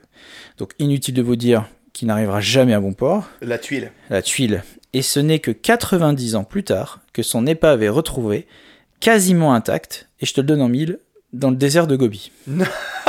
Mais ça, j'en ai entendu parler. Ah ouais? Le, ce- le... Très connu hein, celle-ci. Attends, mais non, en fait, c'était pas ça que j'avais entendu parler. Non, c'était, non c'était, moi, c'était le bateau qui était en Amazonie, c'était pas dans le désert. Rien à voir. Ouais, Ouais. rien à voir. Euh, et encore très récemment, en fait, tu as d'autres disparitions. Par exemple, là, il y a. bah, tu vois, c'est vraiment récent, ça date de fin, de, 20 fin décembre 2020. Tu as un bateau de plaisance bleu et blanc avec une vingtaine de personnes à bord qui a disparu alors qu'il traversait cette fameuse zone euh, entre les Bermudes, la Floride et Porto Rico. Donc, il avait quitté les îles Bimini fin décembre 2020 en direction de Lake, Lake Worth euh, en Floride. Et après trois jours et demi de recherche, Disparu. Rien. Les autorités, ils ont perdu espoir et le bateau n'a jamais été retrouvé. Ouais. En février 1963, le SS Marine Sulphur Queen disparaît. Le 2 février 1963, donc le navire qui apparaît à Beaumont, Bah, au. Texas. Ok. Je savais pas qu'il y avait un Beaumont, Texas. Ouais. Pour savoir pourquoi on rigole, Beaumont, c'est là où exactement la ville où on est. Ouais, exactement. Euh, D'ailleurs, c'est pour ça que j'ai choisi, parce que tu as vraiment une. Je, je peux pas toutes les faire parce que tu en as une tonne. Ah ouais, tant ça me faisait rire. Oui, tu en as vraiment des dizaines et des dizaines et des dizaines. Mais qui ont disparu. euh, Disparu sans laisser de traces. Putain, sans message radio, rien. Rien. C'est dingue. Donc euh, lui, il va à Norfolk, donc c'est côte est des États-Unis, avec une cargaison de 15 260 tonnes de soufre. Donc il s'agit d'une navigation qui est pas très difficile pour les 39 membres de l'équipage. Euh, Mais le 4 février à 1h25 du matin, l'équipage envoie un message de routine pour signaler sa position. Le cargo est situé aux coordonnées 25, euh, 25 euh, degrés nord, 86, 86 degrés ouest. Donc c'est-à-dire il est près euh, des îles du sud de la Floride, les Keys. Et ce message sera le dernier du navire. Le cargo est attendu le 7 février au port de Norfolk. Le navire n'arrivant pas, donc il est d'abord envisagé un retard à cause du- des mauvaises conditions météo qui règnent euh, en mer, tu vois, un- classique, on, Classique, on se ouais. laisse une marge. Mais le lendemain, le navire n'est toujours pas là. Ah. Donc là, l'alerte est déclenchée et il y a des recherches intensives qui sont lancées. Le, fin- le 20 février, on retrouve un gilet de sauvetage quand même et quelques débris au large de Key West, donc au sud de, de la Floride. Et l'épave du navire et ses 39 membres d'équipage ne seront jamais retrouvés. Là-dessus. Jamais. Donc cette disparition soulève tout de suite de nombreuses interrogations, parce qu'en 1960, il y a un navire similaire qui s'était brisé en deux en pleine mer, mais le navire, il était quand même resté à flot suffisamment longtemps pour permettre à des personnes à bord de s'échapper déjà, et puis, euh, et puis de retrouver aussi des débris. Ouais. Alors pourquoi Oui, autant... Hein On en fait, on retrouve rien. Là, on retrouve rien. Pourquoi alors aucun survivant n'est retrouvé pour le SS Marine Sulphur Queen? Pourquoi le navire n'a pas envoyé de message de détresse? Le navire, il aurait pu exploser euh, et couler en quelques secondes, c'est possible ça? Je sais pas. Pour comprendre ce drame, une enquête est ouverte, mais le peu de débris retrouvés ne permet pas au bureau d'enquête d'expliquer clairement ce qui s'est passé. On en est resté là. Allez, un dernier bateau avec le SS Poet. Donc c'est euh, un navire qui s'éloigne doucement des côtes américaines et les 34 membres de l'équipage à bord sont à la besogne. Alors voilà, plus de 24 heures que le navire a pris le large. La météo, la météo s'annonce pas très bonne, c'est assez souvent le cas, mais ce n'est pas vraiment inquiétant pour un navire de cette trempe. À environ minuit, un des membres d'équipage appelle sa femme via la liaison, la liaison radio du bateau pour lui donner des nouvelles. Personne ne sait à ce moment-là que ce sera la dernière communication avec le SS Poète. Et quand il appelle sa femme, tout va bien évidemment. hein. Ouais. Tout roule. euh, on- ils ont gros temps, mais, tout va bien. Mais au final, ça va. Le 3 novembre, les gardes-côtes sont contactés par le- les propriétaires du navire, inquiets de ne plus avoir de nouvelles, évidemment, du, euh, depuis le passage du cap euh, El- Elopen, Enlopen, pardon. Et pendant 5 jours, tu as les gardes-côtes qui vont tenter d'établir des communications avec le navire sans succès. Le 8 novembre, de vastes recherches sont engagées, et pendant 10 jours, plus d'un million de kilomètres carrés seront scrutés à la recherche de la moindre trace du SS Poète. Le 17 novembre, les recherches sont abandonnées. Aucune trace du navire, aucun membre d'équipage ni aucun débris ne sont retrouvés. Ah. Euh, donc euh, une enquête est ouverte évidemment et très, et très vite les enquêteurs se retrouvent confrontés à une étrange constatation. Le navire était équipé d'une balise de détresse programmée pour émettre un signal et indiquer sa position dès que en fait euh, elle rentrait en contact avec l'eau salée. Ah ouais, donc dès qu'il coule. Comme une ouais exactement. Dès qu'il y a dès qu'il y a une mer, dès qu'il coule, normalement la balise doit émettre. Sauf que cette balise n'a jamais été retrouvée. Elle n'a jamais émis, elle n'a jamais été retrouvée. Et de plus, il n'y a eu aucun message de, détresse de l'équipage qui a été reçu. Donc il est supposé que le navire, il a disparu euh, dans un claquement de doigts. Quoi. Euh, un an et demi après euh, la disparition du SS Poète, le rapport d'enquête conclut quand même que euh, bah, ils avaient finalement très peu d'éléments, enfin que c'était compliqué d'arriver Bah ouais. à une conclusion avec le peu d'éléments dont ils disposent. Et ils se disent que le navire a probablement disparu entre le matin du 25 et le soir du 26, date à laquelle les conditions météo étaient les plus difficiles, mais euh, voilà. Donc ce que c'est une période, enfin c'est une, une date dans où le, le SS Poète était en plein milieu du triangle des Bermudes. Et puis il y a une petite tempête? Ouais, bah il faisait pas, il y avait une tempête, mais normalement c'est les bateaux traversent, ces gros bateaux comme ça, ils traversent les tempêtes, il n'y a pas trop de soucis, mais euh, mais là en l'occurrence pas quoi. Et aujourd'hui du coup on a toujours pas retrouvé la trace du SS Poète, ni de ses 34 passagers, enfin de son équipage, et on s'est toujours pas statué sur les causes exactes de cette euh, mystérieuse disparition. Il y a juste une hypothèse qui a été faite en 2006. euh, qui dit que la vraie destination du SS Poète n'était peut-être pas finalement l'Égypte parce qu'il devait aller en Égypte, mais l'Iran, et que le navire aurait fait partie d'une mission secrète dans le cadre d'une livraison d'armes en Iran. Ah. Voilà. Mais on sait pas. et Donc que l'aurait- possible, ouais, ouais. la mission aurait peut-être mal tourné, et puis du coup le navire aurait été capturé et puis détruit. Quoi. Ouais, bah, enfin, un immense ça que- bateau comme ça. C'est pour ça que la balise a pas fonctionné, parce que finalement le bateau n'a pas été Ah ouais. coulé, etc. Ok. Mais bon. Bizarre quand même, parce que l'équipage. euh, Enfin, je sais pas. Bah, ouais, puis enfin, c'est pas le seul bateau. Si c'est un bateau, ça va. Mais si t'as dans les, dans les années Ouais. 10 bateaux sur euh, 20 ans qui disparaissent avec Ouais. euh, 30 mecs à chaque fois. Ouais, ouais, non, c'est ça. On va repartir un peu sur l'évaluation avec cette histoire. Euh, c'est une histoire dans l'histoire en fait. Pendant euh, enfin peu après 14h, le 5 décembre 1945, il y a cinq bombardiers torpilleurs Avenger, euh, qui c'est des bombardiers américains, Ouais. ils- qui quittent la base américaine, euh, aérienne navale américaine de Fort Lauder- Lauderdale, qui est en Floride, pour un vol d'entraînement de navigation de routine. Ils vont faire des bombardements d'entraînement, etc. Quoi. En La pleine classique à l'américaine. À l'américaine. Eh, vous voulez pas qu'on s'entraîne à bombarder Allez, Allez, ben on vole et puis on s'entraîne à appuyer sur un bouton. Exactement. Le lieutenant Charles C. Taylor agit à titre de chef de file de l'aviation. Euh, lui, c'est quand même un, un aviateur hyper euh, expérimenté dans la marine parce qu'il a 2500 heures de vol quand même, plusieurs tournées de combat euh, pendant la Seconde Guerre mondiale. Donc voilà, c'est un gars, il cadre la bouteille. Donc c'est lui le chef d'équipe de, de- de ces cinq bombardiers. Donc les cinq avions sont baptisés Vol 19 et volent vers l'est à partir de la côte de la Floride, euh, bombardant un endroit qui s'appelle euh, Hens et Poulet, comme le poulet. Poulet Shoals, puis tourne euh, vers le nord et continue le vol vers l'île de Grand Bahama. Euh, le temps est normal, malgré quelques pluies un peu fortes, mais bon, rien de pareil, hein, c'est quand même des avions faits pour, il n'y a aucun problème. Et là, les ennuis commencent. Vers 15h45, la tour de, vol de, contrôle de Fort Lauderdale reçoit un message de Taylor qui a l'air confus et inquiet. Alors ça, c'est ce qu'il dit. Euh, je ne vois pas la Terre, dit Taylor. Euh, où êtes-vous? répond la tour. C'est le silence, il fait beau. Le personnel de la tour jette un coup d'œil à l'extérieur dans, la direction euh, où les avions sont censés fonctionner, mais il n'y a aucun signe des cinq avions. Et là, Taylor répond Nous ne pouvons pas confirmer où nous sommes. Oh, bizarre. Et il répétera ces mots Je ne vois pas la Terre, je ne vois pas la Terre. Vraiment, il est inquiet. Donc là, le contact, il est perdu pendant environ 10 minutes. Mais quand il reprend, euh, en fait, euh, quand le contact arrive, ce n'est plus Taylor qui parle, c'est euh, quelqu'un d'autre. Lui, euh, c'est, on va dire, le, le nouveau chef de vol. Et, et lui, il dit Nous n'avons pas pu trouver l'ouest, tout va mal, nous ne pouvons, nous ne pouvons être sûrs d'aucune direction, tout semble étrange, même l'océan. Donc il y a un autre silence encore, puis euh, le personnel de la tour apprend que le chef de vol avait passé ses ordres à un autre pilote pour des raisons inconnues. Et après 20 minutes de silence, t'as la voix d'un nouveau chef qui encore une fois arrive à la tour, une voix tremblante, presque hystérique.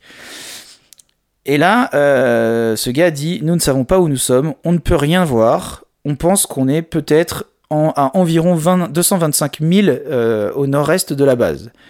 Et pendant un moment, t'as le, ce pilote, il baragouine de façon incohérente.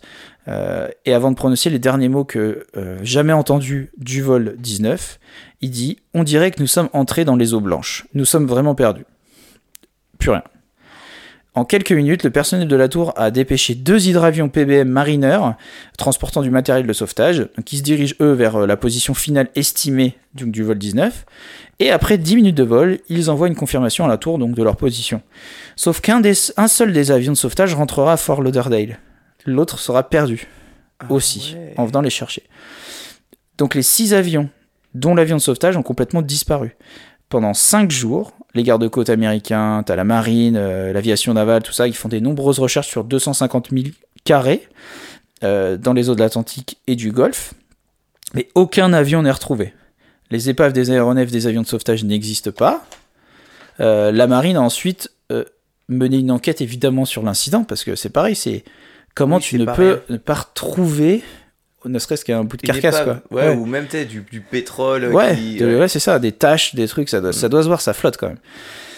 Donc la marine a mené une enquête sur l'incident, mais elle a, elle a, elle n'a rien trouvé en fait. Au total, il y a quand même 14 personnes qui sont portées disparues à la suite de la tragédie et 13 autres euh, qui sont également portées disparues alors qu'ils effectuaient euh, une mission de sauvetage. Donc les 13, c'est ceux qui venaient du, de l'hydravion. Le 28, euh, donc ça c'est fini pour cette histoire. hein. Je, vais t'en donner, quelques autres très très courtes, euh, juste pour te montrer qu'il y en a pas mal Ouais. aussi dans l'aviation. Le 28 décembre 48, il y a un vol San Juan Miami, donc c'est un DC-3 de la compagnie aérienne Airborne Transport qui euh, disparaît à proximité de Miami. Et pareil, ni la carlingue ni les 32 passagers et membres d'équipage seront retrouvés par les secours. Personne. En 48, un Star Tiger, euh, Star Tiger, pardon, un Tudor 4 disparaît sans laisser de traces dans le triangle des Bermudes. Donc l'enquête relève le caractère étrange de cette disparition et plus surprenant encore, un an plus tard, Star Ariel, un autre Tudor 4 de la euh, BSAAC, euh, disparaît dans le même secteur. Aucune trace encore une fois. En août 63, tu deux énormes KC-135 euh, qui volaient en formation et qui se percutent en plein vol. Oh, normalement, ça, ça peut pas. Alors qu'ils sont au-dessus, donc bon, ils sont au-dessus du triangle des Bermudes. Cet accident a enfin, ça, on peut se dire que ça pourrait arriver. Ouais. Sauf que dans ce cas-là, le temps était clair et les appareils re- volaient relativement espacés normalement. Ouais. Ils sont pros, ils volent en formation, bon. Et l'accident le plus tragique dans le triangle des Bermudes survint le 30 octobre 1954 quand un super constellation de l'US Navy se volatilise avec ses 52 occupants. Aucune trace retrouvée. fait beaucoup de bateaux et d'avions américains. Je crois que le triangle des Bermudes, il en a un peu contre eux. Bah, il faut dire que c'est le- c'est au- c'est proche des côtes américaines. Ouais, mais pas de bateaux français, pas d'avions français. Après, là, je t'ai pris ça, mais peut-être Nous, on que. a du bon karma, je pense. Ouais, Je c'est pense sûr. que. On est des bonnes Je personnes. pense que c'est ça. Bon, je vais m'arrêter là parce qu'il y en a des tonnes et des tonnes. Donc là, je t'ai cité que quelques-unes des disparitions les plus connues de l'histoire. Et puis, comme tu as vu, il y a un peu de tout. Tu as des navires militaires, tu as des petits bateaux de plaisance, des avions de touristes, des bombardiers, des avions de transport, etc. etc. Mais alors, c'est quoi en fait ce triangle des Bermudes? Eh bien, cette zone, elle est connue depuis des siècles, en fait, comme étant extrêmement dangereuse par les, mar- les marins qui traversent l'Atlantique. Mais c'est seulement qu'en 1950, dans un article du Miami Herald, qu'on y fait mention pour la première fois. Donc, faire mention, euh, c'est pas le nom du triangle des Bermudes qui va être sorti, mais bel bien qui ils vont commencer à parler de cette zone, Ouais, ce triangle, enfin cette zone qui a, qui a un caractère plutôt étrange ouais. et dangereux. Et en fait, c'est en 64 que son nom sera inventé par le journaliste américain euh, Vincent Gaddis dans son, dans son euh, article du magazine Agorcy du février, euh, 2 février 1964. Donc c'est même un peu plus sensationnaliste, sensationnaliste et morbide en fait, parce que lui, il va l'appeler The Deadly Bermuda Triangle. Ok. Donc voilà, on, nous on pourrait dire le triangle, de, le, triangle des Bermudes, le triangle de la mort des Bermudes. Euh, mais alors, qu'est-ce qui provoque autant de disparitions, que ce soit en mer ou dans le ciel, dans cette zone de l'Atlantique Nord? Étrange. Eh bien, en fait, pas tant que ça. L'histoire du vol 914 est un récit publié pour la première fois dans un tabloïd, Weekly World News, en 1985. Ouais. Et oui, le Weekly World News, c'est un journal satirique, c'est une sorte de Gorafi. Et cette histoire est donc totalement fausse. Bah, bien sûr. Mais évidemment, cette news s'est répandue comme une traînée de poudre sur le net, tu te doutes bien. Il y a eu des vidéos YouTube qui ont été faites, Bah, etc. euh, parlant de l'histoire. De toute façon, quand c'est pas prouvé, c'est que c'est pas encore prouvé. Et surtout que quand t'as pas de source fiable, t'as pas de source Ouais. fiable.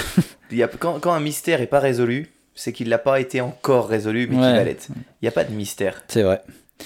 Et pour te dire, 4 ans euh, plus tard, donc 4 ans après, en 1989, euh, ils ont publié un autre article qui est une variante un petit peu du premier, sauf que là, ils ont poussé le bouchon un petit peu plus loin. Toi, Ils ont poussé l'histoire euh, un petit peu à son paroxysme. Et, euh, ils ont raconté qu'un Constellation, cette fois-ci, aurait atterri avec à son- en son bord 92 squelettes et un pilote mort. Et il aurait atterri comme ça. Ouais, et il a atterri comme ça. Et ça, ça se serait passé en 54. Le SS Cotopaxi, maintenant. Tu sais, euh, le bateau euh, euh, Ouais, le qui a été retrouvé euh, dans le ouais. désert de Gobi, Ouais. en excellent état 90 ans plus tard. Eh ben, si comme, euh, si jamais vous avez été curieux que vous allez voir sur internet le, en tapant, vous avez tapé Cotopaxi, euh, vous avez probablement, vous êtes tombé probablement sur cette photo du navire dans le désert. Eh bien, il faut quand même savoir que, euh, évidemment, cette photo, est- elle n'est pas fausse. Il y a vraiment eu un le Cotopaxi dans le désert. Sauf que cette image est issue du film Rencontre du troisième type. Parce que dans le film, effectivement, le Cotopaxi est retrouvé dans le désert, mais pas dans la vraie vie. Non, non. Mais alors, pourquoi une telle aberration a pu passer entre les mailles du filet et passer pour vrai? Eh bien, parce que le site World News Daily Report, qui lui est un, un tabloïd euh, pas satirique, mais, euh, mais un tabloïd classique, il a très rapidement fait tourner le la fake news euh, que les fans du paranormal qui se préoccupent peu des sources ont à leur tour diffusé partout sur le net, YouTube, etc. etc. Et c'est devenu un truc comme étant vrai. Juste parce que beaucoup de monde a partagé ça. Et la photo, elle est impressionnante. hein. C'est un immense Oui, navire un immense dans le navire. sable. Exactement. Donc là, euh, le, le truc, c'est que euh, euh, là, on parle vraiment de deux grosses histoires mystérieuses liées au triangle des Bermudes. Et ce sont les plus connus parce que justement, soit ce sont des canulars, soit l'histoire a été détour- détournée pour en faire un canular, canular, pardon. Mais le reste alors, eh bien le reste c'est vrai. Ce sont des vraies disparitions inexpliquées. Là, je te dis pas de conneries. Ah ouais. À part ces deux-là, toutes les autres sont des disparitions inexpliquées. Vous pouvez aller voir la liste sur Wikipédia d'ailleurs. Euh, et donc ouais, à part le DC4, tout est vrai. Il y a bien, euh, il y a bien eu disparition de tous ces navires euh, et avions dans le triangle des Bermudes. Donc je vais pas te débunker toutes ces histoires en te disant que c'est des conneries parce que j'en serais incapable. Mais on va quand même tenter de trouver une ou plusieurs explications Très bien. sur le pour- pourquoi du comment de la dangerosité du triangle des Bermudes. C'est qu'est-ce que je veux? Alors d'abord, l'une des premières hypothèses, c'est La la... Hein? Ouais, Non, vas-y. La quoi t'as dit? Drogue Même pas. Je l'ai même pas dans mes hypothèses. non, c'est la perturbation magnétique. Ce qui peut peut-être expliquer le dysfonctionnement dans les navires et les avions. Mais seulement quand cela naviguait au compas. Parce que les compas, en gros, c'est une super boussole. Et euh, c'est ce qui était utilisé avant le GPS. Sauf que justement, cette théorie ne tient pas vraiment la route, puisque l'arrivée du GPS dans la navigation aurait dû faire stopper ces- toutes ces disparitions. Et ça peut pas dérégler euh, les, les GPS, la façon dont tu captes. euh, A priori, aucun rapport avec le magnétisme et, euh, Ouais. et- et les ondes. Ok. Mais quand même, il est vrai que le champ magnétique au niveau du triangle des Bermudes est légèrement plus faible qu'ailleurs. Donc ça, c'est un fait. C'est vrai. Il est un tout petit peu plus faible. Ce qui expliquerait que Christophe Colomb a, est affirmé que son compas se soit mis à déconner quand il est arrivé dans cette zone, l'obligeant à naviguer aux étoiles. T'as déjà entendu parler de cette histoire? Non, ça te dit rien? Non. bah tant mieux parce que ça aussi c'est faux. Parce que certes on mesure bien un champ magnétique peu faible, en tout cas plus faible dans cette zone, mais rien qui puisse faire déconner un compas en fait. Parce Mm. que pour faire déconner un compas, faut que ce soit perturbé. Il faut que le champ magnétique soit perturbé. Et que l'aiguille du coup, vu qu'elle est perturbée, elle indique, elle indique autre chose que le nord. Ouais. Elle bouge, elle fait ce qu'elle veut, mais elle indique pas le nord. Alors que si elle est faible, bah même faible, elle indique quand même le nord. Ouais. Elle est juste plus faible. Euh, donc ça c'est faux. Euh, Christophe Colomb n'a jamais dit ça. La prochaine hypothèse est celle des flatulences océani- océ- océaniques. Bah oui. Tu connais connu, ça Tu connais? Ça libère du soufre, ça te fait des gaz hilarants. euh, Tu rien. rigoles, c'est trop bien. en fait, ça, ça, ça existe vraiment et c'est comme ça que ça s'appelle. C'est méga prout de la mer en fait. Donc ce terme désigne des émissions sous-marines de gaz, c'est du méthane, euh, qui diminue fortement la densité de l'eau jusqu'à provoquer une perte de flottabilité. Ah ouais. Donc ce gaz, une fois relâché dans l'atmosphère, présenterait aussi des dangers pour l'aviation. Parce que du coup, il y a moins d'oxygène, ça ouais. fait caler les avions, et du coup, les avions tombent. Ah ok. Donc c'est euh, le gaz qui est libéré, c'est de l'hydrate de méthane. Donc il est compos- c'est un composé organique en fait qui est naturellement présent dans les fonds marins. Euh, c'est appelé familièrement la glace qui brûle. Et ce composé euh, glacé et inflammable, en fait, il s'agit en effet d'une petite fine cage, cage de glace dans laquelle est piégé du méthane issu de la décomposition de matière organique. Et c'est relativement, euh, qui est relativement récent, donc par rapport à celles qui ont donné le pétrole, le gaz naturel. hein. Donc là, c'est un peu plus récent. Mais ça n'a pas été créé il y a 10 ans, on est d'accord. C'est vraiment des trucs, c'est fossile quand même. Donc ça, c'est euh, effectué par des, euh, par des bactéries, tout simplement. Donc la stabilité des hydrates de méthane, elle est obtenue dans des conditions de pression et de température hyper précises. Donc lorsque ces conditions ne sont plus remplies, le gaz est libéré en très grande quantité. Par exemple, un hydrate de méthane qui se trouve dans les sédiments océaniques par 600 mètres de fond à 7 degrés est stable. Il devient instable avec une augmentation de la température de moins de 1 degré. Ouais, le réchauffement climatique. Exactement. Donc les hydrates de méthane sont une explication proposée pour la perte de nombreux navires dans le triangle des Bermudes. La région en plus posséderait d'importantes quantités d'hydrates de méthane, peu stables, et de temps à autre, du gaz serait relâché. Donc l'instabilité des hydrates de méthane surviendrait suite à euh, euh, des faibles changements de température euh, de l'océan finalement, ou suite à un tremblement de terre qui modifierait les caractéristiques du fond marin et libérerait les gaz. Donc ça, ça existe. hein. Si un navire se trouve par malchance à cet endroit, pendant une éruption, euh, il se trouve dans de l'eau gazeuse. Et du coup, lui, le, le bateau, il flotte plus. Il coule à pic en raison de la flottabilité qui, s'est- qui est diminuée. C'est la poussée d'Archimède. Ouais. Donc cette force de flottabilité, donc la poussée d'Archimède, équivaut au poids du volume d'eau déplacé, donc sous la ligne de flottaison du navire. Donc si du méthane est mélangé à de l'eau, la densité forcément euh, est diminuée et le, euh, et le poids de l'eau est déplacé lui aussi. Donc le navire s'enfonce dans l'eau et finit par couler. Ouais, et il- s'enfonce au-delà de la limite de la. Voilà. Euh, depuis, il a été expérimenté qu'un faible taux de méthane dans l'air, de l'ordre de 1 à 3%, est suffisant pour étouffer le moteur à piston d'un avion. Ah. Voilà, donc ce qui expliquerait la disparition euh, de quelques avions dans cette zone. Ouais, il suffit qu'ils passent à travers une nappe de méthane, et puis, pof, Ça dégage. ça, ça tombe. Donc par contre, euh, on ne connaît pas évidemment l'effet sur les turboréacteurs et les turbopropulseurs. Ni sur les, les hommes, parce que quand t'as tes, Ouais. tes militaires américains qui t'avaient des voix un peu hystériques, euh, on se repère pas, on voit rien. Ouais, peut-être, ouais. Euh, Enfin, si, on connaît l'effet sur les hommes, mais euh, on sait pas si ça peut atteindre les mecs dans ouais, un cockpit d'avion. C'est vrai. Donc évidemment, si la concentration de méthane dans l'air est trop importante, aussi c'est l'explosion. Donc euh, ça peut aussi expliquer des choses. Mm. Donc tu as les bateaux qui coulent à pic et les avions qui se retrouvent en, en panne sèche. Et, euh, et puis les avions, ils- on peut se dire, ils planent, mais ils peuvent pas planer sur, euh, en traversant l'Atlantique. Donc ils finissent par amérir dans une zone et puis, euh, et puis ils coulent, quoi. Tout simplement, ils coulent à pic. C'est pour ça qu'il n'y a pas de débris flottants et tout. Ouais, et puis j'ai regardé ce matin, je me baladais sur une carte du monde, et l'océan c'est assez grand quand même, C'est grand. Ouais. Pareil que c'est assez grand. paraît-il. Une autre hypothèse est celle des tempêtes. On en trouve énormément dans cette zone, euh, et puis qui font partie des plus violentes de la planète. Et oui, parce que l'Atlantique Nord est le terrain de jeu favori des cyclones, qui remontent le long des côtes américaines, euh, qui frappent les Caraïbes, ensuite ils vont jusqu'à la Floride, et parfois euh, ils s'épuisent en arrivant vers l'Europe, où nous on se prend des tempêtes, c'est grosses tempêtes pour nous, Pour eux c'est rien. mais, mais elle a déjà bien diminué. Ouais. Donc si on revient sur l'escadrille 19 ou l'hydravion censé les secourir, ou encore le Cotopaxi, et que je te dis que maintenant que toutes ces disparitions sont produites par gros temps, ça prend tout de suite des allures moins étranges. Euh, quant à l'USS Cyclope, c'était quand même un navire militaire qui a disparu pendant la Première Guerre mondiale. Ouais.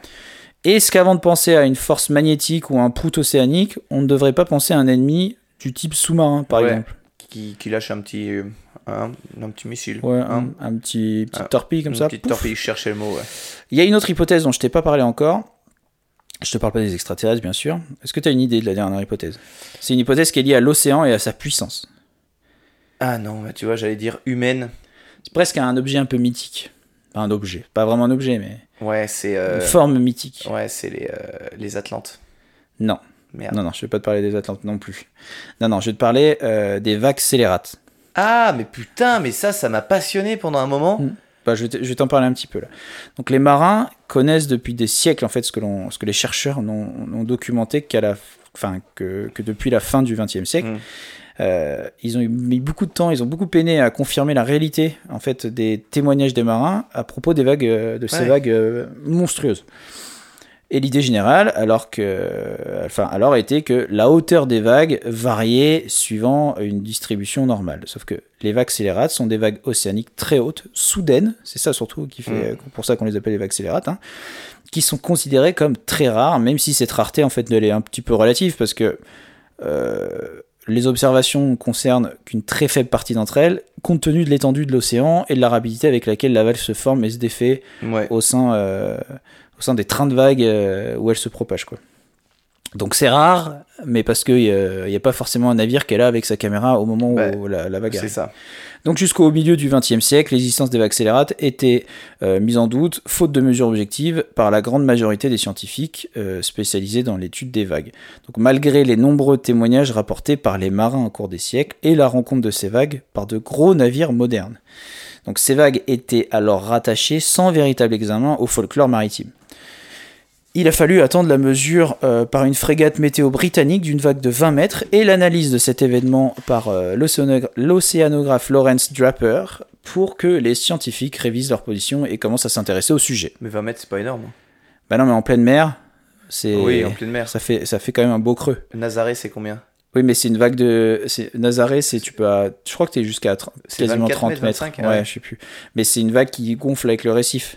Oui. C'est une Oui, tu en vois, pleine mer, en pleine mer, t'as pas des vagues qui déroulent comme ça. T'as surtout des creux énormes et tout. 20 mètres, ça commence à faire euh, ça commence à faire de la Et historiquement, la plus grosse vague, tu te souviens, on en je, avait sais- parlé je me rappelle plus. 528 mètres. C'est gros. Ouais, c'était fait par un tsunami. Ah oui, c'est énorme. Elle est présumée à 5 524 mètres. Elle a été. euh, C'est C'était énorme. en Alaska que ça, avait- ça a été fait en 58. Ah ouais, c'est fou. Ouais, c'est pas mal, hein. En 58 en plus. En- Dans la baie de Lituya Bay, en Alaska, en 1958. La mesure n'a jamais pu être vérifiée scientifiquement, mais la vague a dévasté tout ce qui se trouvait en dessous de cette altitude. Bien. Jusqu'à 524 mètres, il y a tout qui a été détruit. T'imagines, tu vas avoir des baleines posées après sur la banquise. C'est incroyable. C'est dingue. Donc en gros, en fait, avant la photo, c'était une légende de marin. Après l'arrivée de la photo, on s'est dit que finalement c'était vrai. Ah, mais ça, c'est passionnant. Il y a des vidéos où c'est pas vraiment des vagues scélérates, mais tu vois ces immenses bateaux. Tu sais, aujourd'hui, les, les, les portes-conteneurs, Ouais. enfin, quand tu fais ça avec ton nez, Ça me gratte le bout du c'est nez. horrible. Petite tête de Le cochon. porte-conteneur, ouais, c'est gigantesque.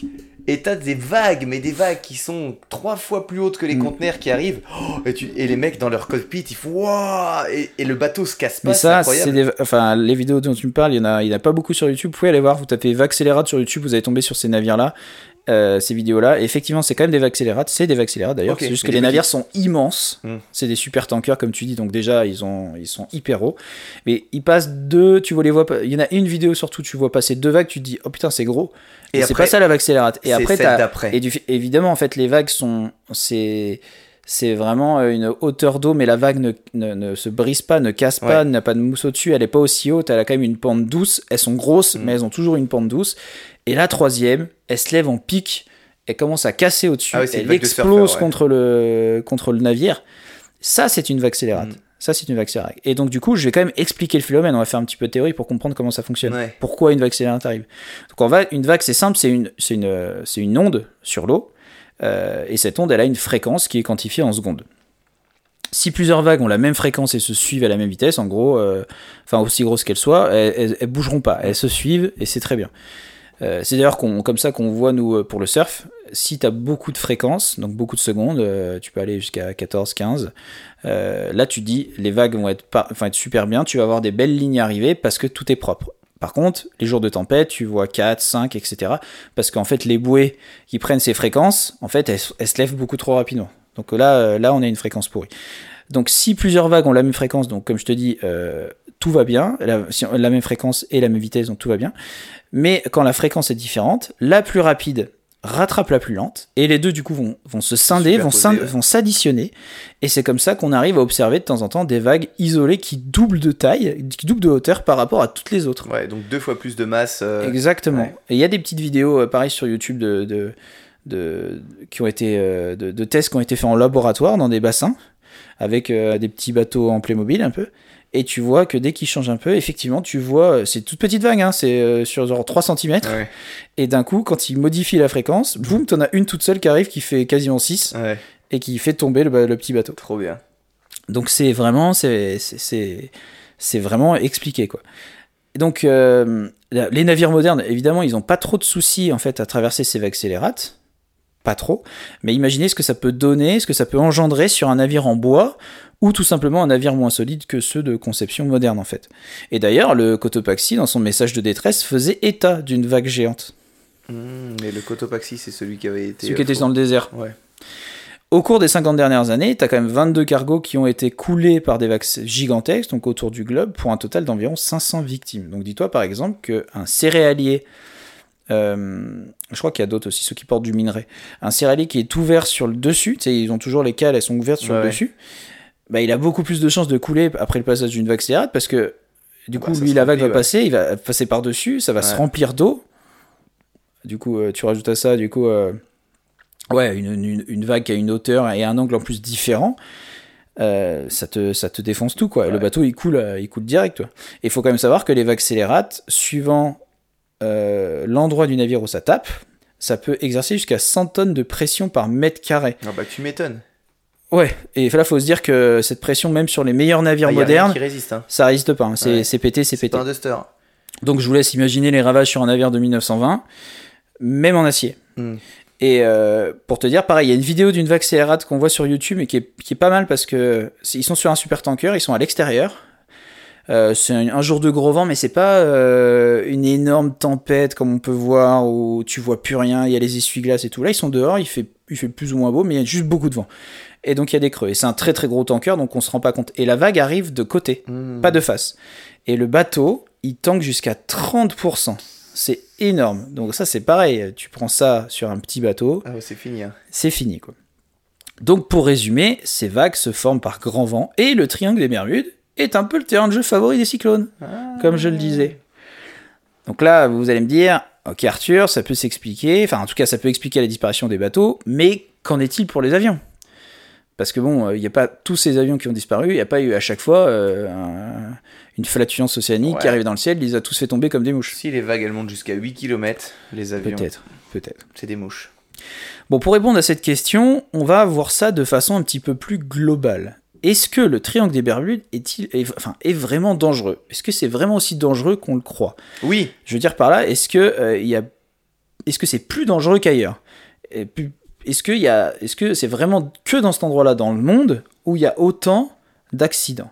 Donc pour ça, en fait, c'est très simple. Il suffit de regarder le trafic aérien dans cette zone par rapport au reste du monde.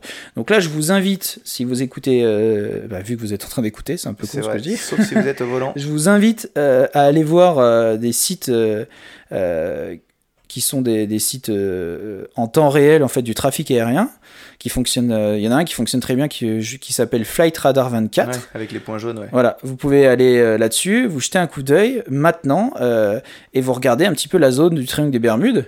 Vous regardez vers Miami, euh, voilà. Et euh, et tout de suite vous allez euh, vous allez en fait vous allez très vite comprendre. Donc qu'est-ce qu'on voit sur site? On voit que la concentration, que le trafic aérien dans cette zone est au moins d'après ce que j'ai pu voir en nombre d'avions, au moins 200 fois plus importante que dans le milieu de l'Atlantique par exemple. Hmm. Et donc ça marche aussi pour les navires. Euh, donc il y a, euh, il y a du, il y a dans le monde des endroits comme ça en fait, plus sont plus ou moins fréquentés. Donc forcément, statistiquement, Il y a plus d'accidents. il y a plus de chances de trouver un avion disparu ou un navire coulé dans cette zone, bah, parce que c'est là où il y en a le plus, quoi, Bah oui. tout simplement. Et maintenant, euh, maintenant que je te parle de, stati- de statistiques, pardon, euh, quoi de mieux que de regarder les études des champions en titre, c'est-à-dire Les Américains. non, les assurances. Ah, ah, c'est vrai. Les assurances. Et pourquoi pas du coup regarder les compagnies d'assurance qui couvrent les navires ou avions qui passent dans le triangle des Bermudes? Parce que si vraiment il y a un plus gros risque, euh, les assurances euh, qui euh, elles, Ouais, euh, p- prendraient en fait aussi le risque à assurer euh, des navires ou appareils de, dans des endroits, dans cet endroit, bah, ils feraient casquer les compagnies Ah, parce Mhm. que trop de risques, on va pas perdre beaucoup d'argent. Et on se rend compte qu'en fait que c'est pas le cas. Et pourquoi ça? Parce qu'après des tonnes de statistiques, statistiques dans tous les sens faites dans cette zone, ce qui en ressort, c'est que le risque qu'il vous arrive quelque chose dans cette zone plutôt qu'ailleurs n'est pas supérieur. Ok. C'est partout pareil. C'est simplement lié à la forte densité des navires et des avions dans cette zone. Rajoute à ça un petit peu de, de fake news qui ont été fait au début, et voilà. C'est un peu décevant. Et ça, ça s'appelle le biais de confirmation, en fait. Ouais. C'est une disparition. En fait, si tu veux, une disparition qui arrive quelque part dans le monde, c'est la faute à pas de chance. Ouais. Par contre, si elle arrive dans le triangle des Bermudes, là, on se tourne directement vers toutes les théories évoquées jusqu'à. Ah bah oui. C'est le biais de confirmation. C'est se servir de, de ça euh, comme, euh, comme exemple alors que. Alors, Alors qu'au final, euh, voilà, il faut juste, euh, c'est un accident. Pourquoi et Voilà. Et effectivement, il y en a moins en Antarctique parce que euh, il y a mille fois moins d'avions qui passent en Antarctique que là-bas. C'est aussi simple que ça. Très intéressant. Hein. Voilà. Quel dossier. Ça a rarement été aussi complet. Bravo. Super. J'ai appris plein de trucs. Je suis rassuré que ce soit pas euh, que ça. on peut ça- y passer en avion sans Voilà. stresser. Il n'y a pas de problème. Bon bah c'est super parce que je Voilà. comptais y aller cet après-midi donc euh, Ah bah tant mieux. c'est génial. Euh, J'ai un petit quiz truc. Il faudrait que ton verre soit plein. Il l'est. Mais ton verre de, de coca. Quoi? On va pas. Non mais. Ah. Clin d'œil. On va pas se faire un jeu d'alcool Arthur. C'est Non. c'est un- interdit. Et puis c'est pas mature. Et l'alcool comporte des risques. Référez-vous à votre médecin. Donc on va faire un jeu de non-alcool avec du coca. Voilà, attrape cette bouteille de faux champagne. Voilà. Dis pas ça. De faux champagne. Ça se vend pas comme un faux champagne. Non, ça se vend Elle pas. est jolie l'étiquette. Elle est jolie. Alors d'ailleurs, j'ai retrouvé le petit mot de Martin qui nous dit Voilà le fruit du travail familial installé à Saint-Martin de Beau. Saint-Martin-le-Beau, pardon, je dois mal le lire. Depuis six générations de viticulteurs, on perpétue la tradition en production de vin blanc, sec, demi-sec, moelleux et bien sûr pétillant. À la vote, les gars, continuez comme ça. Euh, si ça te va, le gagnant du jour, c'est Martin. Vu, vu le cadeau qu'il nous a fait là, pour Ok. le- on choisit une petite sélection de bières et on lui balance. Ok. J'espère que Martin euh, T'aimes aussi la bière. t'aime aussi la bière. Euh, on, donc, on lui renvoie son carton. Il sera super content. il sera super Il manquera juste une bouteille. Il va adorer ça. Alors, est-ce qu'on entend un petit fond musical pour... Voilà, c'est parfait. Euh, On va faire un petit jeu. Ouais. Si on n'est pas d'accord, on prend une petite gorgée. ouais. Ça va nous permet de- de- d'a- d'apprendre à nous connaître également. Euh, c'est un tu préfères. Tout Oh, bête. J'en ai pas choisi des trop trash parce que je me suis dit que ce tu préfères, on peut en faire une version trash hard quand on aura le poteau Toto, Victor et tout. On peut s'amuser avec ça. Euh, ça pourrait être rigolo. avec, euh, avec euh, par exemple du coca un peu plus fort ou, Par exemple. ou de l'orangina un, peu, un, un peu arrangé, des trucs comme ça. Ça pourrait être sympa. Par exemple, si on n'est pas d'accord, on prend une gorgée. Tu préfères avoir une option retour en arrière ou une option pause dans ta vie? Et on peut débattre à chaque fois, hein, on a le temps. Il y a beaucoup de questions, on les fera peut-être pas toutes. Bah, retour en arrière. En fait, moi, Je vois pas l'intérêt de la pareil. pause. Exactement, je vois pas trop l'intérêt de la Tu peux pause. revenir en arrière. Pause, ça peut être intéressant euh, pour faire des Profiter d'un moment Mais pour profiter de quoi? Profiter du moment. Ouais, ou. Mais toi, t'es en pause quand il y a une pause? Bah non, les autres sont en pause, mais pas toi. T'as vu Charmed? Charmed, c'est tu fais pause, tout Ah est ouais. en pause. Et toi, tu peux faire des trucs, mais en même temps, tu peux faire des trucs, c'est genre, euh, tu triches au jeu, euh, au jeu de cartes, tu Retour en arrière, c'est mieux. retournes arrière. ça Genre pour loto, par exemple. Ouais, ou alors, euh, Mettre pause, tu peux pas te tu te coupes un bras et tu reviens pour faire, ouais, ça fait hyper mal, putain. le faites pas. On est d'accord là-dessus. Tu préfères aller dans le passé pour rencontrer tes ancêtres ou aller dans le futur pour rencontrer tes arrière-petits-enfants? Ouais.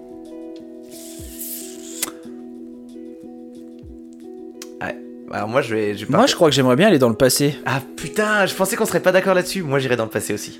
Ouais, non, le futur, euh, rien n'est. Enfin, ouais, non.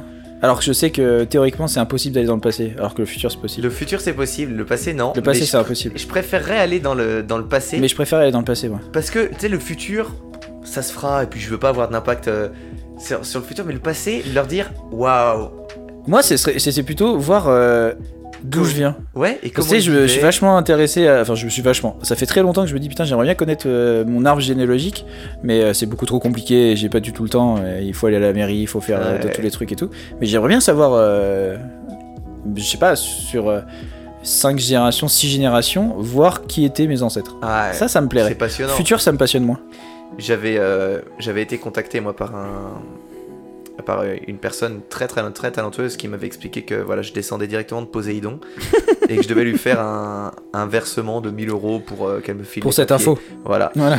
c'était cool. Bon, on est, on est d'accord là-dessus, ça me fait plaisir. Euh, toi, tu préfères pouvoir parler aux animaux ou connaître toutes les langues du monde?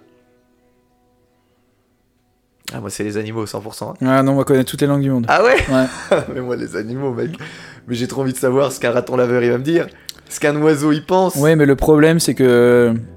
Qu'on se le dise, ils ont pas la même conscience que nous. Je pense que la discussion serait très limitée. Ouais, mais Alors que discuter avec n'importe qui dans le monde, c'est vrai. pratique. Ça, c'est ton côté altruiste et moi, c'est mon côté rêveur. Je parle que 28 langues, mais on est loin de toutes les langues. On est loin de toutes les langues, Arthur. Ok, alors il faut, il faut boire Mm. une gorgée de coca. Heureusement qu'il est bon. Tu préfères être la personne la plus intelligente de France ou la personne la plus drôle de France? Intelligente, clairement. Ah, mais moi, drôle, hein, j'en ai rien à foutre d'être Ah intelligent. non, non, non. Oh Enfin, tu peux être drôle, mais la plus intelligente de France. non, mais c'est C'est pas, c'est pas, tu, Ah là pas si t'es si le plus Moi, intelligent, je t'es pense le que c'est un défaut d'être trop intelligent. Ah, les, les- je les respecte énormément, les personnes hyper intelligentes. Mais on a, pff, on a plus les mêmes problèmes après. Je préfère être débile et, et m'amuser. Ouais, mais tu peux toujours être drôle, mais t'es pas le plus drôle. tu peux en être drôle et très intelligent aussi. On n'est pas d'accord. ouais. Ah non, on n'est pas d'accord. Mais c'est bien que t'aies tort. tu préfères rester coincé sur une île déserte 5 ans seul ou avec quelqu'un d'insupportable Oh, qu'est-ce qu'il y en a insupportable. Ah, moi aussi. Hein. Moi, je, je- ah, t'as vu, j'ai pas réfléchi longtemps. Moi, c'est pareil. Seul 5 ans, c'est la prison. hein. Ah, mais moi, je. Ah non. Tout seul, tout seul 3 jours, je suis malheureux. donc, Insupportable, au bout d'un moment, tu, tu finis par. euh, tu penses que tu finis par t'adapter. euh, Ouais, ou la, ou la changer un peu. Ouais, Lui scotcher le visage. ouais, ou la mater, tu vois, t'en fait un prisonnier. euh. C'est clair. tu préfères vivre une vie pépère avec tes proches ou partir monter une colonie sur Mars avec trois inconnus? Oh bah, pépère avec mes proches, j'en fous. Ah, alors, là, celle-ci, elle m'a posé dilemme. Ah ouais, ah non, je n'ai rien à foutre d'aller sur Mars. Surtout, tu peux pas revenir donc. Je vais euh. pas te mentir que si aujourd'hui, si cet après-midi, j'ai un appel d'Elon Musk qui vient me voir et qui me dit écoute, t'as un groupe, euh, t'as, un ADN qui est compatible, euh, tu pars sur Mars dans une semaine si t'es ok, mais tu ne reviens pas, ben je pense que je le ferai. Ah ouais C'est bizarre, hein alors que j'aime Ah trop ma vie, j'aime trop les gens, Ah mais je pense que je le ferai pour, ben, toute ma vie j'aurais regretté de- ce truc incroyable. Alors c'est, c'est con, hein, je vais, je vais me marier, j'ai la meilleure vie possible, mais c'est quand même ça un truc exceptionnel. Oui, mais c'est exceptionnel, mais au final, je pense que. Déjà, tu vivras pas toute ta vie sur Ah Mars. non, mais même si je que meurs dans tu vas dans mourir ans- avant. Ouais. Et, et je pense que ça, tu, tu vas vivre à huis clos avec des gens que tu connais pas. Tu pourras communiquer. En plus, le pire, c'est que tu arriveras encore à communiquer avec ta famille, que tu ne pourras plus jamais revoir. Ouais, et Alors, je pense que ce sera un supplice. c'est un supplice, je sais. Mais je pense que je dirais oui quand même. C'est bizarre. Et je, je, je comprends pas pourquoi j'ai envie, de, envie de dire ça. Tu préfères gagner au loto Gagne au loto. ou vivre deux fois plus longtemps Ah putain, vivre deux fois plus longtemps. Ouais, moi aussi, en fait. euh, Vivre deux fois plus longtemps. Si, si, en vivant deux fois. Alors attends, non, ce que j'allais dire, si tu vis deux fois plus longtemps, mais du coup, tu vis deux fois plus lentement. Mais t'as quand même ta dernière partie de vie où tu, tu, tu vas devenir vieux et probablement pas infirme, mais diminuer. Et ça, ça va aussi durer deux fois plus longtemps. C'est compliqué. Et en C'est-à-dire que t'as une temps, période qui. va- ta, ta dernière période de vie va être deux fois plus longue et moins. le loto c'est cool, mais c'est pas un truc qui, qu'est-ce qui fait rêver? J'ai pas envie d'être milliardaire riche, mais vivre deux fois plus longtemps, c'est, pff, tu sais, c'est déjà pas mal ce qu'on fait. hein. Ouais, mais moi je trouve que ça passe super vite. Hein. Ouais, ça passe vite, ça passe vite. Peut-être Deux fois plus longtemps, ça va. Moi, ouais, si. Parce que bon, euh, en deux, deux fois plus de temps, t'as le temps d'en faire de l'argent. Non, le loto, ça fait vraiment. euh, non. Faut pas penser qu'à l'argent. Tu, tu, tu préfères savoir comment tu vas mourir ou quand tu vas mourir? Oh Moi, c'est comment, hein, je veux pas savoir quand. Enfin, en fait, c'est je veux savoir aucun des deux. bah, moi je veux savoir aucun des deux. Mais je veux surtout pas savoir quand. Je... Même si c'est demain, je veux pas le savoir. hein. Donc, moi, je, choisis en, en, en éliminant. Ouais, mais comment c'est horrible. Imagine, tu sais que t'as une mort, t'as une mort euh, un peu pourrie.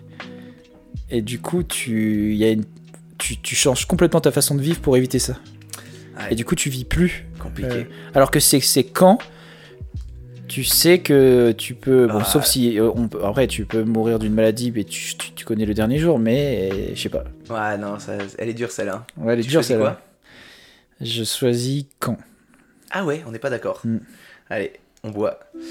Euh, tu préfères lire dans l'esprit des gens ou prédire le futur?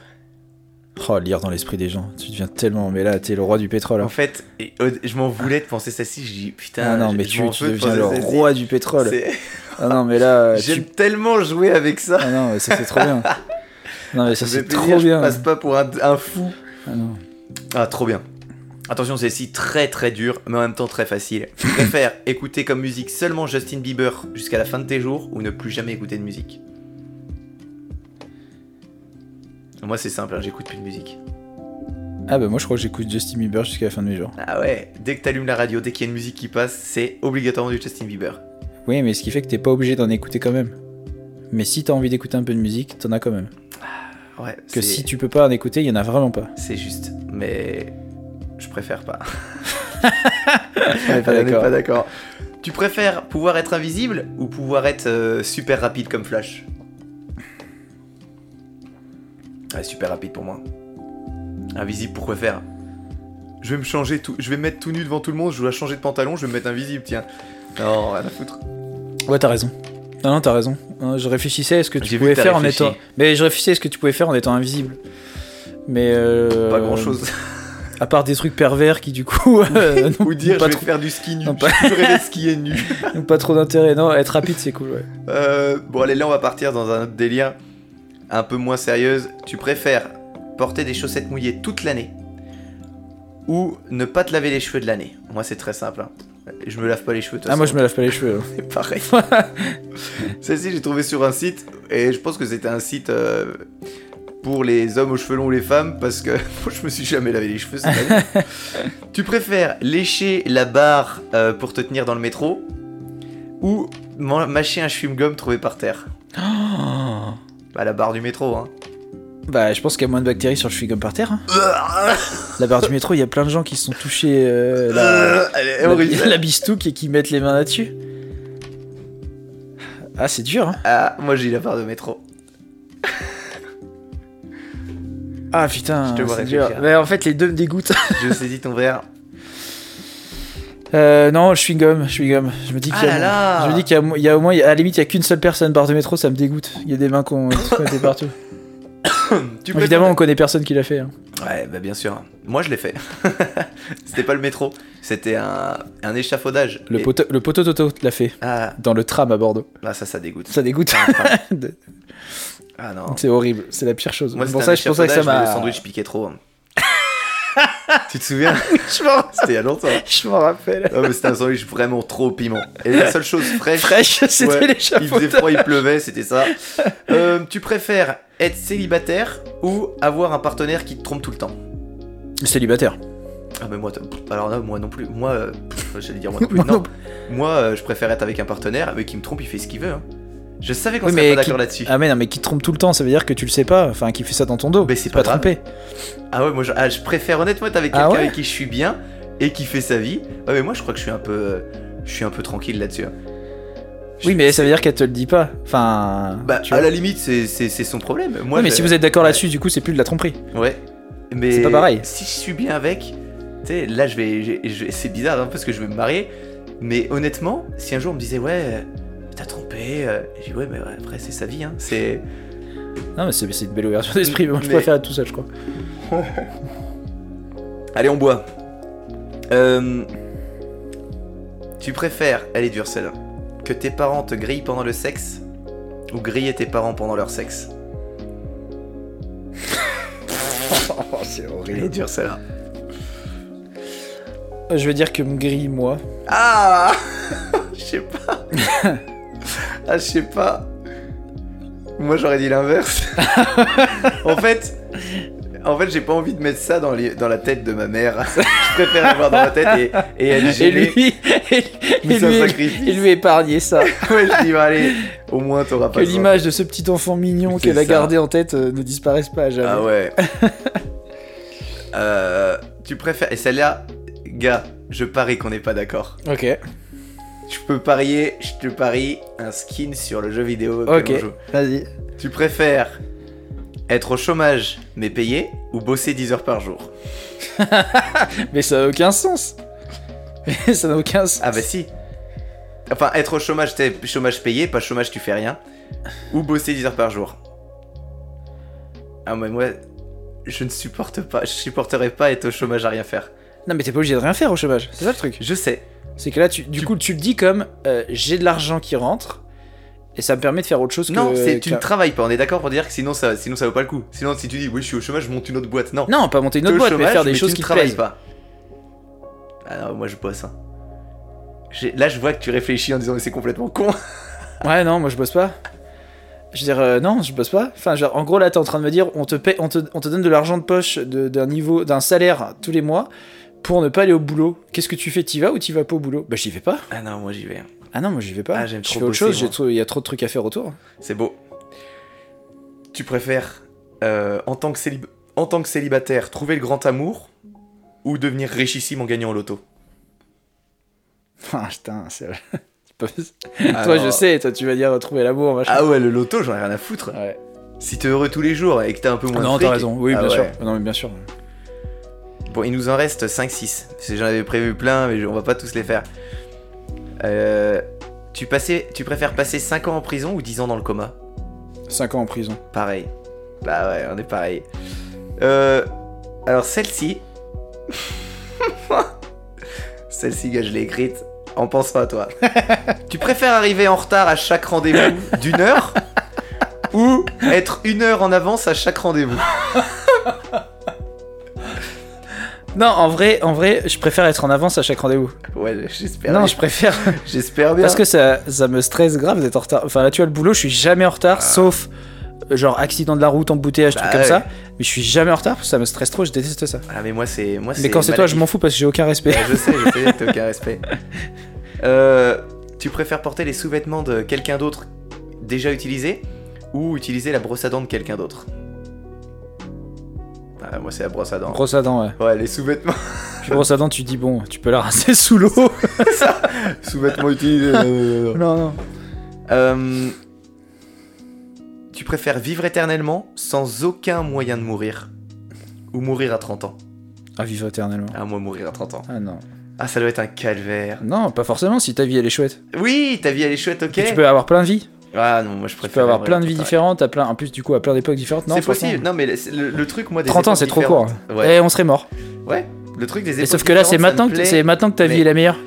Je sais. Ça veut dire que du coup t'auras pas vécu les plus beaux moments de ta vie, tu les auras pas vécu. Ouais, mais je veux pas vivre. Je veux pouvoir profiter en me disant, ok, moi, je, je- je- c'est un. Oui, un mais la science, la science va, va sera pas. de, meilleur- de mieux en mieux et du coup te permettra de savoir comment mourir en étant immortel. Ah non, mais moi j'aime vraiment le truc de la vie, c'est c'est un passage. Tu, tu passes sur Terre, tu fais ton truc, tu t'amuses. Alors que moi ça me stresse, euh, j'aime pas ça de savoir que ça va s'arrêter. Ah ouais? Parce que je me dis comment c'est après. Moi, Pas dans le sens euh, religieux, hein. Je, pour moi il y a, y a rien. Mais qu'est-ce que- qu'est-ce que... Je t'en donne deux. Tu préfères manger un bol de caca tous les matins ou boire du pipi quand t'as soif Celui-là, c'est une Mais petite catégorie enfin. scatophile, C'est horrible. je sais. Ah bah je bois du pipi. Ah Ouais, mais moi je préférais pas répondre. Donc tu te débrouilles, t'as répondu, t'es dégueulasse. Ah bah non mais si t'as... Non, mais non, c'est pareil. c'est pareil. Attends, j'en avais un autre, je l'ai pas dit, je l'ai perdu. Il est un peu, il est un peu trash. Tu préfères être recouvert entièrement euh, du sang d'un toxico ou un mec bien drogué ou tu préfères être couvert de, de la merde d'un punk à chien Les deux sont. en fait, j'étais sur un site et j'ai tapé super trash. bizarre ça. Horrible celle-là. J'ai dit celle-là, je suis pas sûr de la dire. Mais franchement aucun des Aucun deux. des deux. Je préfère crever. je préfère crever. Il y a rien d'un punk à chien qui s'approchera de moi. Non mais là il y a, y a que de la, y a que de la maladie dans les deux. Ah, il y a que... il y a que la mort. Euh, et petit dernier, tu préfères pouvoir changer le passé ou changer le futur? Si on te dit. euh, si Ah, on- du coup ça, ça, ça implique que tu connaisses le futur. Exactement, ça implique que tu connaisses le futur. Si tu dis je choisis le futur, tu connais le Ouais, mais tu futur. peux si tu changes le passé, tu changes le futur. Ouais. Si tu changes le futur, tu changes le passé. Donc tu t'essaies que de rattraper des choses qui ont été merdées sans pouvoir forcément les rattraper. Moi, je préfère changer le passé. Moi aussi. Mais tu fais un truc, euh, tu fais un truc euh, vénère. Tu. Tu oui, je, je fais gagner, euh, je fais gagner Hitler pour de vrai. Ouais. ça serait trop drôle. Le gars dit que t'es- tout le monde entier dise Ah ouais, lui, il peut faire ça. Putain, une fois, qu'est-ce qu'il va faire? Ben, Hitler. Ah bah oui, moi aussi j'aurais fait ça. Il gagne. Quoi? Juste pour voir. Après, on change. Mais on peut pas changer, gros con Ah ben voilà, c'était euh, c'était le truc sur tu préfères. Avec euh, du coquin un peu plus fort, ça pourrait être rigolo. euh. Ouais. Hop, on met pause. Et puis voilà, mais tu vois, on est quand même pas mal d'accord. Je, je suis assez content. Euh, je suis assez, euh, assez, euh, assez pas déçu de toi. Je suis déçu en bien. Je suis déçu en bien. Je voulais regarder les trucs qui se sont passés. D'ailleurs, on est combien aujourd'hui? Le 10. Non, pas le 18. Non, Oh, pas du tout, je On crois. est le 12-13. On est le 13. On est le 13 juin. Qu'est-ce qui s'est passé le 13 juin? Bah en fait le 13 juin, il n'y a pas eu grand-chose, mais il y a eu quand même la mort d'Alexandre le Grand. Euh, Alexandre le Grand, c'est un gars. Je voulais t'en parler depuis un moment. J'avais fait une histoire sur lui, et puis j'ai jamais poussé cette histoire. Je me suis dit que je la ferais pour les micro-chapitres, mais bon, vu qu'on est un 13 juin, euh, je t'en parle maintenant, et puis peut-être que je raconterai un peu plus sa vie parce que c'était cool. De base, Alexandre, c'est l'héritier d'un tout petit royaume, la Macédoine. Euh, c'est vraiment pas un très gros royaume historiquement, la Macédoine. Plus tard, oui, mais avant lui, non.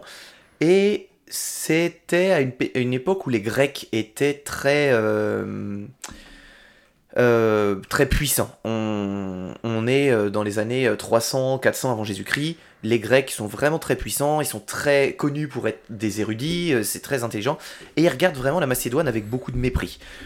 Euh, Alexandre... Comme l'île de regarde l'île de Ré avec beaucoup de mépris, par exemple. L'île de Ré et l'île Dieu, parce que toutes les îles. Euh, donc du coup, Alexandre, bah, il va grandir, il va se tailler euh, une bonne petite euh, réputation, il va faire plein de trucs. Et euh, bon, on le connaît, hein, il va avoir un immense empire hein, de l'Égypte aux portes de la Chine. Et il est connu dans le monde parce qu'il va inspirer énormément des cultures, après je vais revenir un peu sur son histoire, des cultures dans le monde entier. Par exemple, si tu regardes le bouddhisme, si tu t'intéresses un peu au bouddhisme, bah, il y, y a des représentations de divinités qui sont le, c'est le portrait d'Alexandre. Parce que euh, quand il est arrivé, il, a, il imposait physiquement, il avait beaucoup de charisme, il était très intelligent. Donc il a été représenté en tant que divinité. Euh, alors lui, enfant, il a été éduqué par sûrement le plus grand savant de l'Antiquité, Aristote. Ça a été Mhm. son prof, qui lui a offert énormément de connaissances, beaucoup de hum, comment dire, de, de raisonnement. Il lui a appris à réfléchir. Et dans cette époque, euh, les gens étaient très très intelligents. hein. C'est, il n'y avait pas euh, Énergie 12 euh, ni Cyril, ni Cyril Hanouna. Et euh, les gens savaient réfléchir par eux-mêmes. C'est Cyril Hanouna, c'est ça? C'est quoi Énergie 12 Je sais plus- J'allais j'allais te dire c'est Cyril ou c'est Christophe Hanouna, mais non, Non, c'est Cyril. Ouais, ok. C'est quoi Énergie 12 C'est la chaîne de télé. Une chaîne de télé qui s'appelle Énergie 12 Oui, je crois, je crois qu'il passe dessus. C'est pas W9 Ah si, peut-être. Si. Attends, Énergie 12, c'était pas une radio? Oui, mais je crois que c'était une Oh là chaîne de télé plus, aussi. Bon, télé. on passe pour des blaireaux. Ouais. Donc, ils apprenaient vraiment à réfléchir. euh, tout ce qui était raisonnement, problème, c'était vraiment, il développait le cerveau au maximum. Et lui, à 18 ans, aux côtés de son papa Philippe II, il va utiliser, bah, très célèbre, hein, la redoutable phalange macédonienne, et il va détruire les Grecs à Chéronée. Si vous vous intéressez à une période de enfin, à cette période de l'histoire, c'est passionnant, c'est vraiment trop cool. C'est le début de son épopée, son épopée, il va rassembler 40 000 soldats grecs et macédoniens, et il va partir vers l'Asie. En fait, son but là, c'est simplement, bah écoutez, j'ai vu que je suis puissant, j'ai vu que je suis quand même relativement très malin et que les batailles se passent bien, donc je vais aller tabasser l'Asie, sans trop de raison. Euh, et puis il va rouler sur tout, tout ce qui passe. hein. Devant tous ses succès, il va décider d'en finir avec l'Empire perse. On est dans une époque où l'Empire perse est puissant, mais un peu sur le déclin. Et euh, lui, c'est lui qui va terminer, euh, qui va terminer l'Empire perse. Il va faire une nouvelle victoire à Issos euh, qui va lui offrir l'Égypte. Donc il va aller très loin. Et puis, du coup, en arrivant en Égypte et en gagnant cette bataille, il va avoir le fameux port d'Alexandrie euh, qui porte toujours son nom. Puis l'armée du. Il, va rouler en fait sur l'armée du dernier empereur de la, dynastie des Achéménides, enfin Achéménides. Donc il va s'emparer de la Mésopotamie et de la Grèce. Donc en fait, je te l'ai pas dit dans le bon ordre, mais il, il va rouler sur tout. Et il va faire un truc qui est assez intéressant pour mélanger les peuples et les cultures, parce qu'il faut pas se dire que lui, il, il- justement, on parlait des- des- de Hitler et, et de tout ce qui est idéologie nazie. Lui, c'est l'inverse. Il n'y a pas un peuple qui est plus fort que les autres. C'est l'intelligence qui fait. tel- C'est le développement du cerveau. Tu prends un enfant qui, qui est né dans la rue, qui a jamais eu d'intelligence, qui, qui, qui a pas d'éducation. Si tu le formes, ça va devenir un génie. Mm. Euh, Il n'y a pas ce facteur euh, héréditaire pour lui. Tout le Ouais. monde peut devenir un génie tant qu'on les forme. Mais il faut que les peuples osent se mélanger et qu'ils aient accès à la culture. Donc il va se battre énormément pour que tout le monde soit euh, ait accès à la culture. Et il va faire un truc qui est assez étonnant. Il va organiser un mariage, mais un mariage de 10 000 personnes, enfin plutôt 20 000. Il va prendre 10 000 de ses officiers et soldats. Il va prendre 10 000 femmes perses et ils vont faire ces mariages pour que les, les peuples se mélangent. Et il- le but c'est vous mélangez vos cultures, on va créer un peuple très très ouvert et intelligent et il faut qu'on se mélange entre nous pour qu'on soit les plus ouverts et les plus euh, avec la plus grosse culture possible. Et du coup, ça va être euh, bah, ça va être plutôt bien ce qu'il va faire parce que ça va casser les guerres, ça va casser les conflits de ah vous êtes les Perses, nous non non, il y a plus de conflits vu que tout le monde est mélangé. Puis il- autorisait aussi les. Enfin, il se battait pas contre les autres religions. Ouais, exactement. Et autorisait les autres à avoir. Enfin, chacun à avoir sa religion. Quoi. Ouais, bah, c'était comme euh, Gengis Khan. Ouais. C'est Gengis Khan qui faisait ça. Tu crois en ce que tu veux, mais par contre, tu dois laisser les autres croire en ce qu'ils veulent. Ouais. Et c'était intéressant parce que tu vois que, bah, 2000 ans après, on est revenu en arrière. Il y a des, des guerres de religion. Ah, euh, lui, il pense que euh, les, les homos, c'est pas bien. euh, lui, il est pour. Eh ben, aujourd'hui, là-bas, il s'en fichait. Tu, tu penses ce que tu veux, mais par contre, tu laisses penser ce que tu veux. Hmm.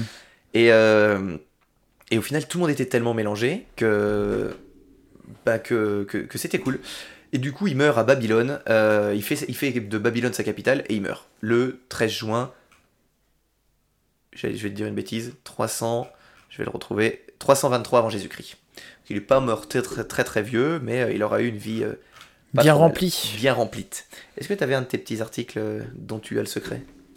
Mais un petit juste titre? Un petit à juste titre. Ouais, laisse-moi laisse retrouver mon, mon screenshot. Trouve donc ton screenshot. Je vous, je vous suggère d'aller voir cette page sur, euh, sur, euh, sur Instagram. Avec plaisir. Parce qu'elle est vraiment très bien. Euh, alors, attends, attends, attends. Je cherche ce que je l'ai pris il y a très longtemps. Tu veux que je meuble? Vas-y, meuble.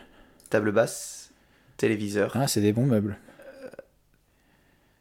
îlot central, cuisinière, bureau, fauteuil en cuir, traversin, J'y suis presque.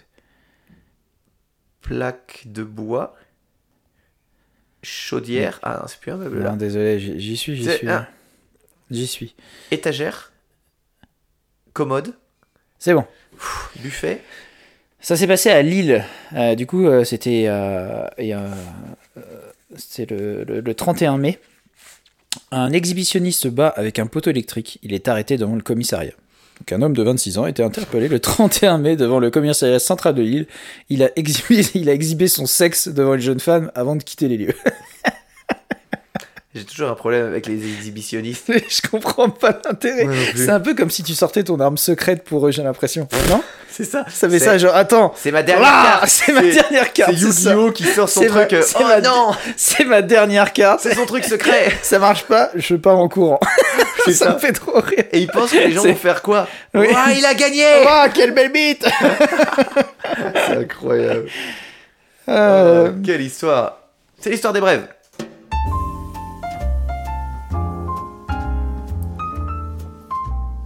La brève du jour.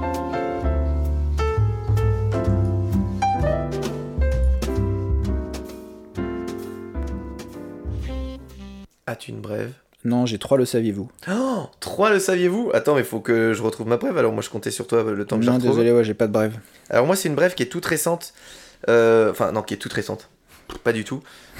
Euh, elle- ça a été un article dans, dans Ulysse que- qui était récent. Euh, ça te dit quelque chose Werner von Braun Si tu me dis oui, t'es un enculé parce que c'est pas possible. Bah, je te dis non. Ok, merci. C'est un ingénieur aérospatial et écrivain de science-fiction allemand. Il a eu une troublante prémonition. Il a fait un roman qui s'appelle Project Mars, qui est sorti en 1952. Mhm. Il explique voilà, que le- les, les hommes vont coloniser Mars et qu'ils vont être dirigés par un homme qui, sera, qui s'appelle, est-ce que tu vois? Elon Musk? Qui s'appelle Elon. Ah, Elon, qui est pas un prénom très courant, encore moins en Allemagne. ouais. Et il dit, il- lui, il raconte que bah, euh, dans les années futures, un certain Elon prendra le contrôle de la population pour leur, euh, les envoyer vers Mars, certains, et monter une colonie. Et ça sera lui qui dirigera tout ça. Eh ben, c'est dingue. Alors, oui, euh, oui, mais c'est. Il y a plein de romans avec plein de noms. Mais moi, je trouve ça cool quand même, ok? Ouais, le hasard fait bien les choses. Le hasard fait bien les choses. Le saviez-vous? Le saviez-vous? Vous le savez, Hagrid. Vous le savez, nous savons, c'est d'accord, j'y sais, j'y pensais. Oh, Vous savez, les, les Occidentaux sont appréciés partout à condition qu'ils y mettent un peu du leur. C'est à toi. Une étude de l'Université de Californie à Santa Barbara a démontré que couper du bois pendant une heure augmente davantage le niveau de testostérone, c'est-à-dire de 48% quand même, que de jouer au football, 30% seulement. Alors les gars, arrêtez le Arrêtez football, le ballon. arrêtez le ballon rond. C'est beau. Bravo. Euh, J'en ai une autre. Vas-y. Tu t'es déjà posé la question de savoir pourquoi les chauves ils ont le crâne qui brille Oh merde. Tu t'es déjà dit ça, tiens, lui il a le crâne vraiment, vrai. brû- il, lui, il a le crâne luisant. Est-ce que c'est pas un réflexe du corps euh, qui huile ça pour le protéger ou Bah, c'est lié au corps, mais c'est pas un réflexe pour protéger. En fait, c'est, c'est, si tu veux, c'est, enfin, une des raisons, euh, c'est que euh, t'as le, le, le- les follicules pileux, du coup, ils produisent plus de cheveux, mais tes glandes qui, sébacées, en fait, qui sont, qui, qui produisent elles du sébum, elles fonctionnent toujours. Donc, du sébum est, est- est toujours produit alors que tu n'as plus de cheveux. du coup, ça te fait une sorte de film gras qui lubrifie normalement le cheveu. Et là, du coup, c'est ce qui rend ton crâne luisant. Ça me rappelle une histoire incroyable. Ce week-end, je suis en compétition avec, euh, avec euh, mes nageurs. Et en a un, 16 ans, un, un marrant, et il montre un type, un chauve en photo, sur son téléphone. Il fait Tu connais lui? Et j'ai dit Non, je connais pas. Il dit Ouf, ça me rassure. Parce qu'il dit J'ai fait mon exposé de fin d'année. Tu sais, en Suisse, ça se passe pas vraiment comme ça. C'est Mm. c'est- c'est pas vraiment les mêmes études. Mais euh, la fin au début d'année, c'est plutôt cool. Et à la fin de l'année, c'est très Ouais, très chaud. leurs examens Ouais, c'est vraiment des gros gros examens. Nous, ce qu'on a euh, avec le bac, eux, ils l'ont tous les ans. Euh, pratiquement pour chaque année, c'est vraiment beaucoup plus compliqué. Et lui, il dit J'ai fait mon exposé de fin d'année et c'est lui que j'ai mis sur toutes mes photos de présentation. Tu sais, il, il prend un, un personnage, il prend un, un- un mec pour illustrer, donc euh, voilà, il se déplace. Et il a mis dans son exposé, dans son PowerPoint, tout le temps ce même mec. Et je dis Bah non, je vois pas qui c'est. Et il me dit Ouf, ça me rassure, parce que c'est un immense acteur porno. il s'appelle Johnny Sins. Et il dit Oui, si, et il dit j'ai pris un énorme risque en faisant ça, mais ça m'a fait beaucoup trop rire. et il va et en fait ça va le déstresser pour l'examen, le fait de savoir que il, il fait quand même un, un- c'est un peu marrant. Mais pourquoi il met la photo? Et je dis, mais pourquoi t'as mis cette photo de lui? Pourquoi t'as mis ces photos de lui? Oui, mais dans quel but il met les photos Parce que tu sais, il y a un mec pour illustrer, euh, genre, euh, voilà, Ah, un vendeur. euh, Ouais. Et Johnny Sins, vu qu'il a Oui, fait plein alors- de films, il a plein Voilà. de tenues Mais moi, je différentes vois qui c'est parce que tu... bah, il y a des mèmes de lui tout le temps. tout le temps. Tout le temps, tout en le fait, temps, tout le temps. C'est un show. mêmes, ouais, Voilà, il y a plein de mèmes de lui et du coup c'est des mèmes qui sont rigolos parce que du coup on, s- on connaît son métier et effectivement ce gars a fait tous les métiers de la terre dans le porno. Il a fait tous les métiers. c'est trop drôle. Il est éminent médecin, il a été astronaute. Oui, il a tout fait. Et du coup, ça me faisait rire parce que lui, justement, ça concerne un peu ça. Et il a, il a un mec qui est dans toutes les tenues d'uniforme possibles. C'est hyper malin. En plus de ça, il y a aucun prof qui pourra dire bah non, tu peux pas mettre ça parce que ça, au enfin. niveau du jury ça craint. Donc c'est sûr que ça passe. Franchement, c'est du génie. hein. C'est du génie. C'est du génie, c'est Il trop fallait un mec avec plein Ouais. d'uniformes différents C'est trop, pour son examen de fin d'études. C'est trop bien. C'est comme si tu jouais bien. ça sur ton bac, à l'oral du bac. Non, Toutes les photos d'un mec, c'est un acteur. C'est trop drôle, c'est trop une. Mais ouais, mais en ce moment, je sais pas ce qui se passe là depuis un mois ou deux là. Il est partout sur, euh, sur tous les mêmes sur. Instagram et tout. C'est trop bien. Ah, voilà.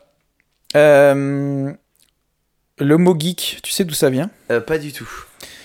Est-ce que tu sais que c'est très vieux? Ah non, je savais pas. Non, c'est pas vraiment pas récent. En fait, c'est issu du moyen bas allemand. Tu peux. C'est pas vraiment pas récent.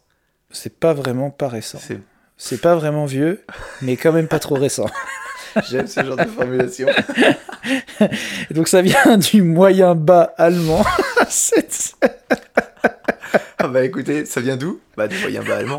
Enfin, moi je parlais langue éteinte, principalement le moyen bas allemand. Oh, t'es nul. C'est c'est un trésor qu'on se transmet de, de père en fils depuis le bas allemand. Mais j'ai pas d'enfant. Enfin, mon fils s'est suicidé. Il a pas voulu. Il voulait parler que le haut allemand. Ah non, Ça. Ah, les, les familles qui font ça, je vous déteste. Ah, donc ça vient du moyen allemand euh, Geck, j'imagine que ça se dit comme ça, G-E-C-K, qui désignait au 15e siècle un fou ou l'idiot du village.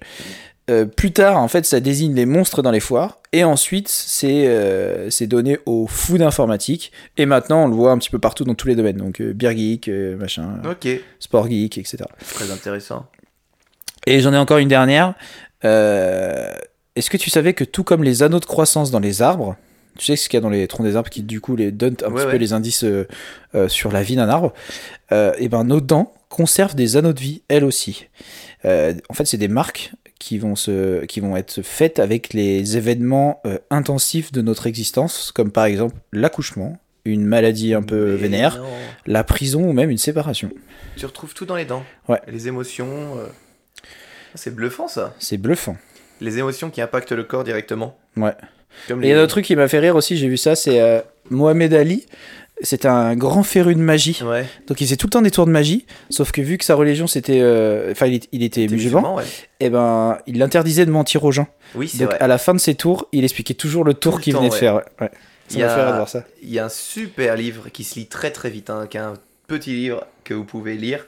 Sur, je sais plus comment il s'appelle, mais euh, je l'ai je l'ai pas loin là. Il a la flemme de me lever. Qui est trop cool, où ils expliquent tout ça. Et ils expliquent euh, sa vie, que c'était un mec qui adorait les enfants, qui allait dans le bon sens du terme.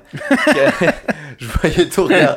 Non, mais qui, qui a- qui adorait les gens et un, un, un génie qui détestait le. Il détestait le mensonge, mais surtout la malhonnêteté. Et ça le rendait violent en fait. Euh, donc c'est vraiment une vie euh, vraiment cool. Euh, ben moi j'en avais un petit. Euh, en 2004, tu sais, Microsoft, Bill Gates, grosse entreprise. Et ils ont voulu faire un procès à un jeune lycéen canadien parce que il avait monté un site. Et pas bête, hein, le jeune lycéen.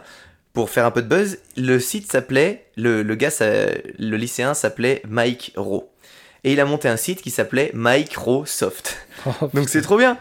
Sauf que Bill Gates a dit, ben, enfin les gens de, de- les gens de Microsoft ont dit, ben on va lui faire un procès, ça se ressemble trop. Et Bill Gates a dit, on va pas faire un procès à un petit génie. Ils lui ont offert une, une, euh, Xbox et ils l'ont embauché. c'est vrai? Ah, C'est trop drôle. c'est trop bien. Ouais. C'est trop bien. Donc euh, Mike Soft. ouais, Trop bien. trop cool. C'est déjà la fin? C'est déjà la fin. Très chouette. Donc euh, c'est Martin le gagnant. hein. Euh, merci encore Martin pour, euh, pour ton vin pétillant. C'était très très bon. Et au final, la bouteille euh, y est passée. Oui, Donc- c'est vrai. Ouais. Ah bon, euh, oui, mais c'était délicieux. C'est vrai. C'est vrai aussi. Le prochain enregistrement, on ne donne pas de date. On ne donne pas de date. Il viendra quand il viendra, mais il arrivera avant, euh, avant la saison 3, la 4. Puis après, euh, après, saison 4, ça va être un peu plus compliqué. hein. On va voir comment on va s'adapter. Ça sera peut-être pas le même format. Pas aussi régulier. Ouais, pas la même fréquence. Le format changera pas. Mm. Ouais, c'est ça. Ben oui, ou alors on fera peut-être à la télé. Parce qu'on a été contacté par euh, Michel Drucker. Sur Énergie 12. Plutôt crevé. bon, je te laisse le mot de la fin. Ouais, Attention, c'est des flûtes, ça on casse. est loin. À la.